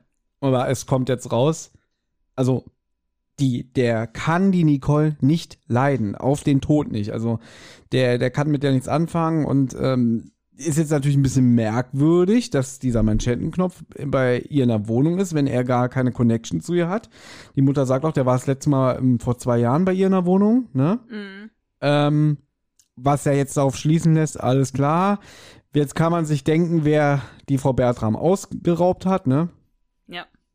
Ähm, ich habe mir hier noch notiert, Tim setzt mal wieder zu einer glorreichen Aufmunterungsrede an, ja, und sagt, naja, rufen Sie mal Frau Bertram an, es ist immer gut, wenn man einen Freund hat. Sehen Sie uns an, was auch immer auf uns hereinbricht, zu viert schaffen wir es immer. Stimmt. Unglaublich. Fand ich aber nicht schlimm oder so. Als Kind fand ich das eigentlich ganz niedlich. So, ich glaube, wir gehen jetzt auch schon langsam in die Schlussphase. Ja, TKKG begeben sich zur Disco Pulverfass. So, denn jetzt ist irgendwie, warte mal, jetzt muss ich kurz überlegen, draußen stehen Motorräder. Genau. Woraufhin Tim schlussfolgert, alles klar, Fährmann und Clashbach, die sind schon da. Woraufhin Ja. dann wieder Karl sagt, äh, kennst du etwa die heißen Feuerstühle von den beiden? Und dann sagt Tim, nee, aber ich äh, kenne die Nummernschilder, die Zulassungsnummern. Wo ich mich frage, wieso kennt er die? Wieso kennt er schon wieder irgendwelche Nummernschilder auswendig? Und Ich weiß auch nicht wieso, aber das muss man ja auch mal klarstellen. Gerd Fährmann und Kleschbach wohnen nicht im Internat, ne? Also das merkt man ja, der wohnt, der Gerd wohnt bei der Mutter außerhalb. Deswegen kann er auch halt nicht so viel Geld haben, weil wenn man im Internat wohnt, muss man ja viel Geld haben. Deswegen konnten die auch diese ganzen Kids ausrauben, weil die halt alle aus wohlhabenden Häusern stammen, so wie Willi. Und deswegen muss sich ja Tims Mutter immer das ganze Schulgeld so zusammenkratzen und so, weil Tim halt auch nicht wohlhabend ist. Aber eigentlich ist es Internat für wohlhabende Kinder, die sich halt das leisten können. Und die Du hast das Buch gelesen. Wahrscheinlich steht da sowas drin, wie dass sie jeden Tag mit den heißen Öfen zur Schule fahren? Ich weiß gerade gar nicht, ob das da genau drin steht, aber ich glaube, das ist so der Sinn der Sache, Ja. ja. Dass der die kennt, weil die halt immer mit den Motorrädern da in die Schule fahren. Aber ich kann mir, ich merke mir doch nicht jedes Nummernschild. Das ist so natürlich nicht, das ist halt Tim, natürlich nicht. Das ja, aber da hat, hat er nichts anderes zu tun. Ja? Gut, ja, jedenfalls ähm, sagen sie dann, dann begeben wir uns jetzt mal auf den Hinterhof und Gabi sagt, na, dann behalte ich wohl die Räder im Auge, ne? Und ist auch natürlich not amused, also murmelt ärgerlich vor sich hin. Mhm. Jetzt gehen sie in den Hinterhof, Karl stellt fest, guck mal, da ist eine Tür, da ist eine Tür und verstecken sich hinter irgendwelchen Cola-Kisten. Dann geht die Tür auf, Hintertür von dem Pulverfass und Bodo Frank Plaschke, der Kaufhausdetektiv, also Bodo, Komma, Frank, Komma, Plaschke, der Kaufhausdetektiv, kommen raus. Und jetzt auch so ein typischer Gangsterdialog, so, wir werden ihn jetzt verkloppen, aber vorher soll er euch eure Uhren wiedergeben, bla bla, ne? Das ist jetzt ein bisschen verwirrend. Das fand ich immer ein bisschen verwirrend, weil das ist so, die, die wollen da gehen auf diesen Hinterhof sozusagen und dann sehen die ja diese D- D- Bodo, Frank, Plaschke, der Kaufhausdetektiv kommen alle raus und wollen halt dann jetzt Meißner verkloppen. Ähm, und das ist ja ein bisschen verwirrend, weil die sagen, wir wollen jetzt erstmal die Uhren wieder und sowas. Und im Buch wird das halt erklärt. Also im Buch ist halt eine Szene, wo sich der Meißner halt als Obdachloser verkleidet in das Kaufhaus schleicht. Dem wird dann was untergejubelt. Und Plaschke, der Kaufhausdetektiv, führt ihn dann ab. Und währenddessen klaut Meißner halt so eine sehr teure Uhr von den beiden, also vom Plaschke, dem Kaufhausdetektiven und diesem Fengstein, dem Abteilungsleiter. Ja, diese, diese Uhr mit dem Brillanten. Ja, genau. Die, von Ja? der erzählt er ja Karina ganz, ganz am Anfang, dass er meint, den kenne ich ja, ich kenne ja alle, ich kenne Plaschke, den Kaufhausdetektiven, ich kenne den Abteilungsleiter Fengstein und ja, die haben da halt irgendwie so besondere Uhren. Aber lustigerweise, diese Szene, die war nämlich in der Zeichentrickfolge. Dadurch habe ich das jetzt Genau. auch besser verstanden. Ja, ja, richtig. Also das, das haben die gut in der Zeichentrickserie gemacht, das zu, das zu beschreiben, weil das erklärt sich ja so gar nicht. Und Meißner kannte die halt schon vorher, der weiß, dass das halt irgendwie Gangster sind, der wollte sich halt an denen rächen, weil die halt die Karina so schlecht behandelt haben. Das denkt man zumindest noch da. Mhm. Ähm, ja, also das ist auf jeden Fall die Szene im Buch. Und das Ja. ist halt, was der, was er dann der Karina im Café erzählt, dass er sagt, guck mal, hier ist die Uhr und so. Mhm. Ähm, Ja, auf jeden Fall, Meißner wird ja jetzt auch, der stößt jetzt dazu, beziehungsweise der wird ja ähm, aus dem Pulverfass raus in den Hinterhof geführt und sagt ja auch so, hey, was habt ihr für ein Problem, lasst mich los, ne? Und hier der eine Typ da sagt dann immer so, ja, jetzt wirst du erstmal richtig zusammengeschlagen, du wirst, obwohl ich das schön beschrieben finde, irgendwie nach dem Motto, du wirst wochenlang Schmerzen haben, du wirst nicht mehr schlafen können. Also, so, dieses, wie er das zelebriert, das fand ich ganz witzig. So, du wirst weinen jeden Tag, du wirst dir wünschen, du bist tot, ja. Aber vorher rückst du mal die Uhr raus, ja. Stimmt, lustigerweise sagt er auch noch so, ähm, ja, du hast uns beklaut. Und dann, naja, dann gebe ich euch eure Uhren wieder. so, du wirst jetzt schön gequält, ja. ja. Ähm, und bitte, es ist, es ist deine Folge. Du kannst jetzt gerne dieses Element der Unterhaltung in voller Breite unseren Hörern schildern. Gut. Der Meißner ist ja überhaupt nicht beunruhigt, ne? Also der ist da mit so zwei Schlägertypen und Typen und dann auch noch Plaschke, dem Kaufhausdetektiven und überhaupt nicht beunruhigt. Ja, und dann sagt er halt, Leute, ihr werdet gar nichts machen, ne? Ich kenne euch alle. Ich weiß, ne, ihr werdet gar nichts machen. Bodo, Frank und so und so Plaschke und sowas. Und dann sind die alle so, ja, da staunt ihr was. Ich kenne euch alle. Ich kenne auch Gerd Fährmann, Otto Fengstein und Achim Kleschbach. Und dann die so, woher, woher, woher kennst du uns und so, äh, sag's, sp- spuck's aus und sowas. Und dann, düdelüdü, weil ich dein Boss bin, du Esel. Ich bin Zado. Und dann kommt deine Lieblingsmusik. Dann kommt, kommen meine drei Worte, diese übertriebene, ausufernde Enthüllungsdramamusik, weil er spricht jetzt aus, er ist Zado, er ist dieser große, ominöse, krasse Hintermann, der alle Strippen zieht, ja.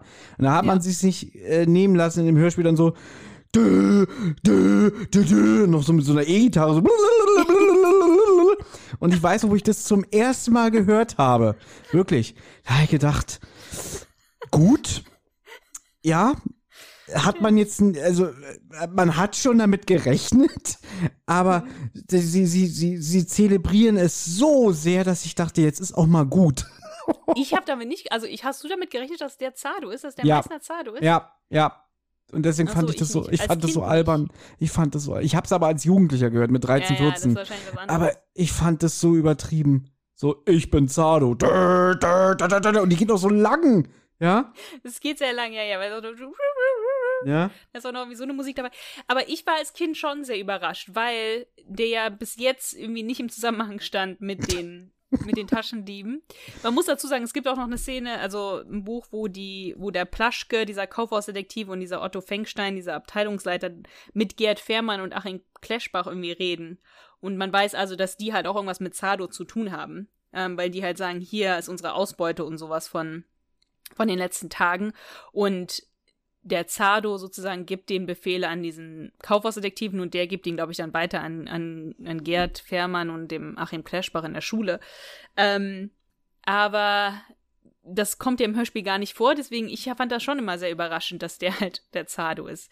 Also der ich finde es eigentlich auch im Nachhinein irgendwie so ein bisschen witzig, dass der halt irgendwie so dieser Oberboss ist und eigentlich alles, was er macht, ist ähm, Kinder um ihr Taschengeld bringen. Hm? Also das finde ich auch, das war, wo ich schon vorhin meinte, lass mal nachher drüber reden. Mhm. Also das ist der große, krasse Typ, der einfach irgendwelche Pickling ähm, äh, ja. Jugendlichen um ihr heißes Taschen, also mir äh, heißes Taschengeld, das ist schon wieder spät, äh, um ihr heiß verdientes Taschengeld bringt. Also das ist ein krasses Geschäftsmodell, finde ich. Ja, ja, das ist ja? schon ein bisschen witzig. Also dass der ne, Uhren und so weiter. Was, was macht man auch mit dem Kran? Muss man das ja auch erstmal wieder verkaufen und so. Also so viel Geld und wie viele Leute der ja auch angestellt hat. Bodo, Frank, Plaschke, Fengstein, Achim Kleschbach, Gerd Fährmann. Also das sind sieben Leute, die er schon irgendwie bezahlen muss. Und dann ja. nochmal sich selber dafür, dass er nur Jugendlichen, also nicht mal Jugendlichen, wirklich Kinder der Unterstufe ähm, um ihr, ihr Spartes bringt. Aber es scheint auch ein Geschäftsmodell zu sein, weil ich meine, die Karina wird ja auch erwischt, ne? Und dann ja. muss sie sich ja freikaufen. Und vielleicht ist es auch in diesem Stimmt. Geschäftsmodell drin, dass sie dann halt irgendwie Leute ähm, vielleicht auch mal was unterjubeln und dann sagen, tja, mein Lieber, jetzt, jetzt musst du aber latzen und so, ne? Also, ja, das, das ist schon wieder ein bisschen unglaubwürdig oder beziehungsweise nicht so ganz nachvollziehbar. Aber unter dem, wirklich jetzt ganz ehrlich, unter dem Aspekt gesehen, Jugendhörspiel für Kinder, finde ich es okay. Ja, es ist, es ist ein bisschen bescheuert, aber. Als Kind fand ich es gut, ja. Ja, man darf nicht drüber nachdenken, genau. Und vielleicht äh, leben sie auch davon, einfach Leute zusammenzuschlagen. Ist ja auch eine Art Passion, ne? Ja. Ne? Kann auch sein. Kann auch sein, ja. So. Auf jeden Fall, es geht, also die, die lachen jetzt alle, oh, du bist Sado, ist ja, ja toll und wir wollten dich gerade, wir wollten dich zusammenschlagen und nee, komm, jetzt gehen wir ihn trinken. Ähm, sie gehen zurück in die Disco. Hier finde ich ganz witzig, dass jetzt eine Stunde vergeht. Ja, laut Erzähler wird auch nicht gesagt, was in dieser Stunde passiert. Ich nehme mal stark an, dass jetzt auch die Polizei und so informiert wird von der TKKG-Bande. Aber nach einer Stunde weiß ich nicht, äh, wird die Musik leiser, der DJ geht nach Hause, keine Ahnung, ja. Jetzt kommt Tim rein und geht auch direkt zum Gerd Fehrmann, ja. Und ähm, stellt den dann auch zur Rede und dann so, ach, guck mal, Peter Carsten, ne? Und ähm, spricht den, glaube ich, auf, dem, auf seinem Manschettenknopf an, ne? Ja, Tim macht das, ja. Mhm. Genau, und jetzt fragt er auch so nach den Sachen von Reinhold. Reinhold war der mit dem 10 Euro, äh, 10 Markschein, ne? Genau. Genau. Und hier ist lustig, hier steht, dass jetzt die Klopperei losgeht, ne? Weil, weil so, was will der denn und so. Und man hört nur den Fährmann so machen, au. Und dann sagt Löschen, guter Wurf, Tim. Also, äh, weil das klingt ja wieder so, wie als hätte der den, den halb durch den ganzen Raum geschleudert und ich höre nur so, au. ja, da hätte ich mir wirklich so ein Klirren und so ein, so ein ähm, zerkrachendes Mobilar gewünscht und so. Also die Schlägerei ist sehr mau umgesetzt, muss ich sagen. Das stimmt, ja, ja da, da, hört man nicht so viel. Ja. Genau, und die ist auch relativ schnell vorbei, weil dann hört man plötzlich hier den Kommissar Glockner, halt, jetzt Schluss, abführen. Ja, das ist auch im Buch so. Also der macht nur den Wurf, ja, guter Wurf, lobte Klößchen aus dem Hintergrund. Ein paar Dutzend Typen gafften und dann war plötzlich Polizei da. In Uniform mhm. und in Zivil. Ja. Auch schön, dass, dass Klößchen jetzt sagt, naja, ich ziehe mir jetzt erstmal eine Tafel Schokolade rein, auch wenn sie mir im Angesicht der Mafia-Typen nicht schmeckt.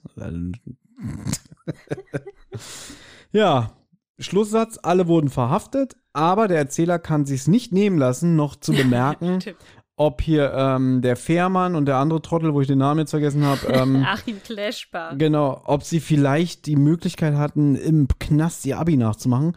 Es ist nicht bekannt. Ja? Genau. Was ich ganz interessant finde, weil da hat man so das Gefühl, dass der Fall schon mehrere Jahre her ist, dass wir das erst so viele Jahre mhm. später erzählt bekommen. Naja, ja, gut. Stimmt. So, gut. wir sind durch. Ah, ich tue mich ein bisschen schwer mit einem Fazit zu dieser Folge. Ich würde dir den Vortritt lassen. Also, gut, ich habe mir natürlich die Folge gewünscht, weil es eine meiner Lieblingsfolgen ist. Ich fand die Folge gut, weil ich das so witzig fand, diese Szene mit dem Nicht umdrehen. Du weißt, wer ich bin.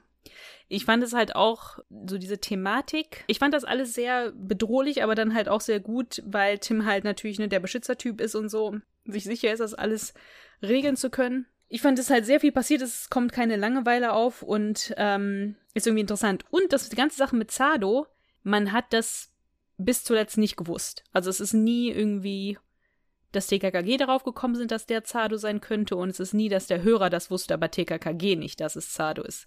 Und das fand ich gut. Das fand ich gut, dass es halt wirklich sowas ist, wie halt wirklich so eine Enthüllung man war, wusste es halt alles nicht. Deswegen finde ich die, ich finde die Folge sehr amüsant zu hören und, und spannend.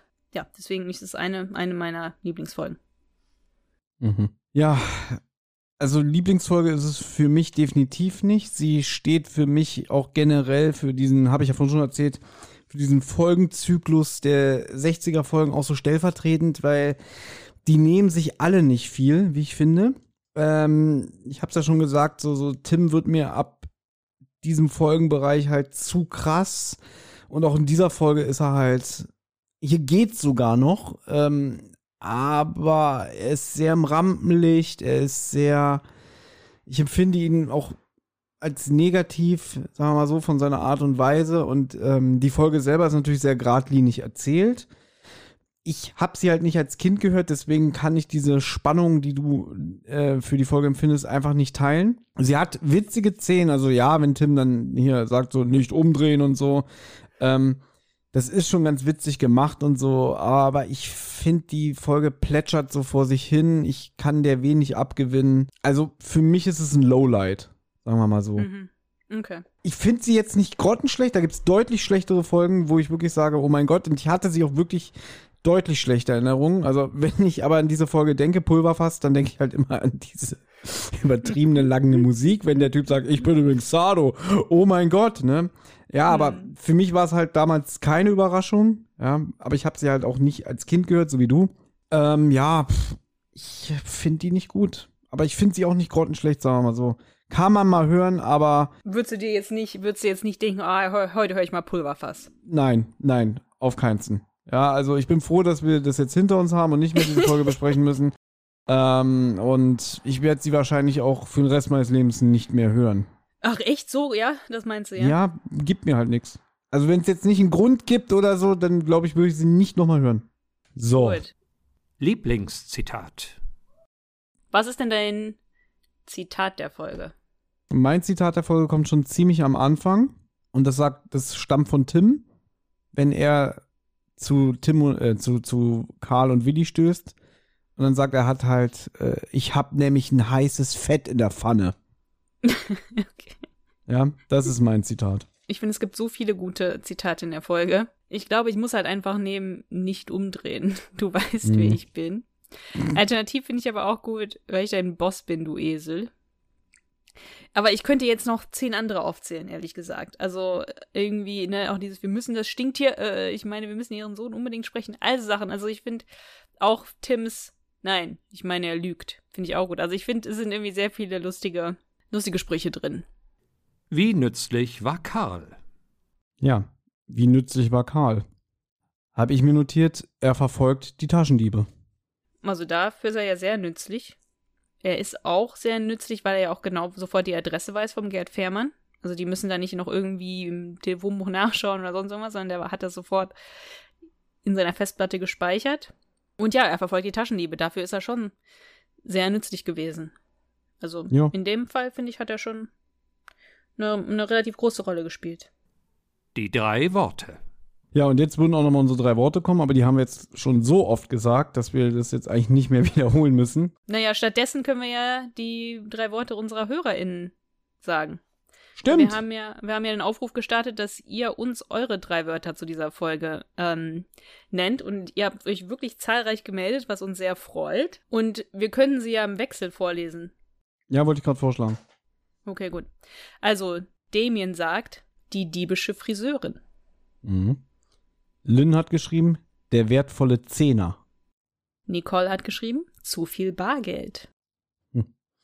Von Rita stammt, Schokolade schmeckt nicht. Ach so, wegen den, äh, wegen dem Mafia-Typen. Genau, weil, weil Christine ja sagt, mhm. ja, die Schokolade esse ich zwar, aber auch wenn sie mir angesichts ja. der Typen nicht schmeckt. Mhm. Konrad, Zado, der Boss. Finde ich eigentlich ein ziemlich, finde ich ziemlich gut. Ich weiß nicht, warum ich selber nicht drauf gekommen bin, weil es ist so offensichtlich eigentlich. Ähm, aber ich bin halt so in dieses Umdrehen, ne, nicht Umdrehen, den, den, den Ding drin gewesen, dass ich da irgendwie nicht rauskam gedanklich. Aber das fand ich irgendwie gut. Sado, der Boss. Ja, da finde ich aber von Claudia 90 als Gewinn besser. Ja, ich finde ich find alle, also bis- ich finde bis jetzt alle super gut. Inga, Manschettenknöpfe aus Gold, haben mir auch gut gefallen. Aber wenn ich das richtig sehe, hat Seppe Toni mit Ich kenne jeden, in Klammern hier beliebiges Wort einsetzen. Ja, ja. Ja. Hat er sich einen, einen Joker genommen. hat er einen Joker, genau. Ja, der hat sich einen Joker erlaubt, obwohl er hätte auch einfach sagen können, ich kenne jeden, weil das, das sagt der äh, Meißner ja auch dauernd. Ja, eben. Okay, das habe ich, das habe ich nicht so ganz verstanden. Heike sagt Beulen am Kopf. Na, weil doch ganz zu Beginn gesagt wird, dass die ähm, Mitschüler immer irgendwie so malträtiert sind körperlich. Ah, okay, okay, weil ja, das, das wurde erklärt, weil ähm, du kannst ja das nächste vom, vom Marc vorlesen. Mhm. Portemonnaie im Schirmständer. Weil Heike und Marc sind ein Pärchen und die, da hat er mir geschrieben, ja, dass Heike meine Beulen am Kopf wegen ganz am Anfang, ähm, was Karl sagt, aber irgendwie hatte ich das nicht so ganz auf dem Schirm. Okay, Portemonnaie im Schirm finde ich auch gut. Dann haben wir noch von einem Hörer per E-Mail, Luchsauge schlägt zu. Äh, das, das bezieht sich auf Willi, weil er ja ähm, so Luchsaugen hatte und die Manschettenknöpfe gewunden hat und ähm, selber halt auch irgendwie mit keilen will bei der Keilerei dann später im Pulverfass. Mhm. Und zu guter Letzt Sophia mit Lauschaktion unter Edeltanne. Ich finde es total schön, dass so viele Leute mitgemacht haben bei dem Drei-Worte-Spiel. Auch alle unterschiedlich, ne? Jeder Ja. hat an irgendwas anderes gedacht aus der Folge. Das finde ich ganz spannend, weil wir haben immer nur uns beide und wir haben meistens irgendwie was anderes. Aber in dem Fall hatte wirklich in, aus einer Folge so total viele verschiedene drei Wörter. Ähm, ja, finde ich super. Also danke fürs Mitmachen. Ja, kann ich mich nur anschließen. Vielen, vielen Dank. Und ähm, mal gucken, wenn ihr jetzt alle regelmäßig so mitmacht, dann wird wahrscheinlich die Folge demnächst noch eine Stunde länger gehen, je mehr Leute es werden. Ja? Schauen wir mal. So, normalerweise würden wir jetzt hier, weil Anna das möchte, ankündigen, welche Folge wir Stimmt nächstes nicht, Mal. dass das, doch, weil ich das doch. Also ja, normalerweise würden wir jetzt die nächste Folge ankündigen und du bist ja jetzt dran, dir eine Folge zu wünschen. Aber wir wollen uns das ja manchmal auch so ein bisschen offen halten, wie wir gerade in Stimmung sind und so und was jetzt wirklich am besten passt. Weil manchmal wollen wir auch versuchen, so ein bisschen abzuwechseln zwischen einer älteren Folge und einer neueren Folge und solche Sachen. Also weil wir haben ja sehr viele Lieblingsfolgen und wir können dann ja trotzdem so ein bisschen strategisch das alles machen. Also Und deswegen hätte ich jetzt gesagt, lass uns doch warten. Okay, gut. Ja, dann sind wir ja durch für heute. Und wir hören uns dann in zwei Wochen wieder. Also, bis dann. Tschüss. Hey, Amigos, hier ist nochmal Tim. Die Abenteuer von Anna, Thomas und TKKG gehen in der nächsten Folge weiter. Wer bis dahin Feedback, Fragen oder auch einfach nur loblos werden möchte, kann das gern tun. Zum Beispiel per E-Mail unter tosendehollywoodschaukel at gmail.com, per Instagram unter tosendehollywoodschaukel oder per Twitter unter tosendeh.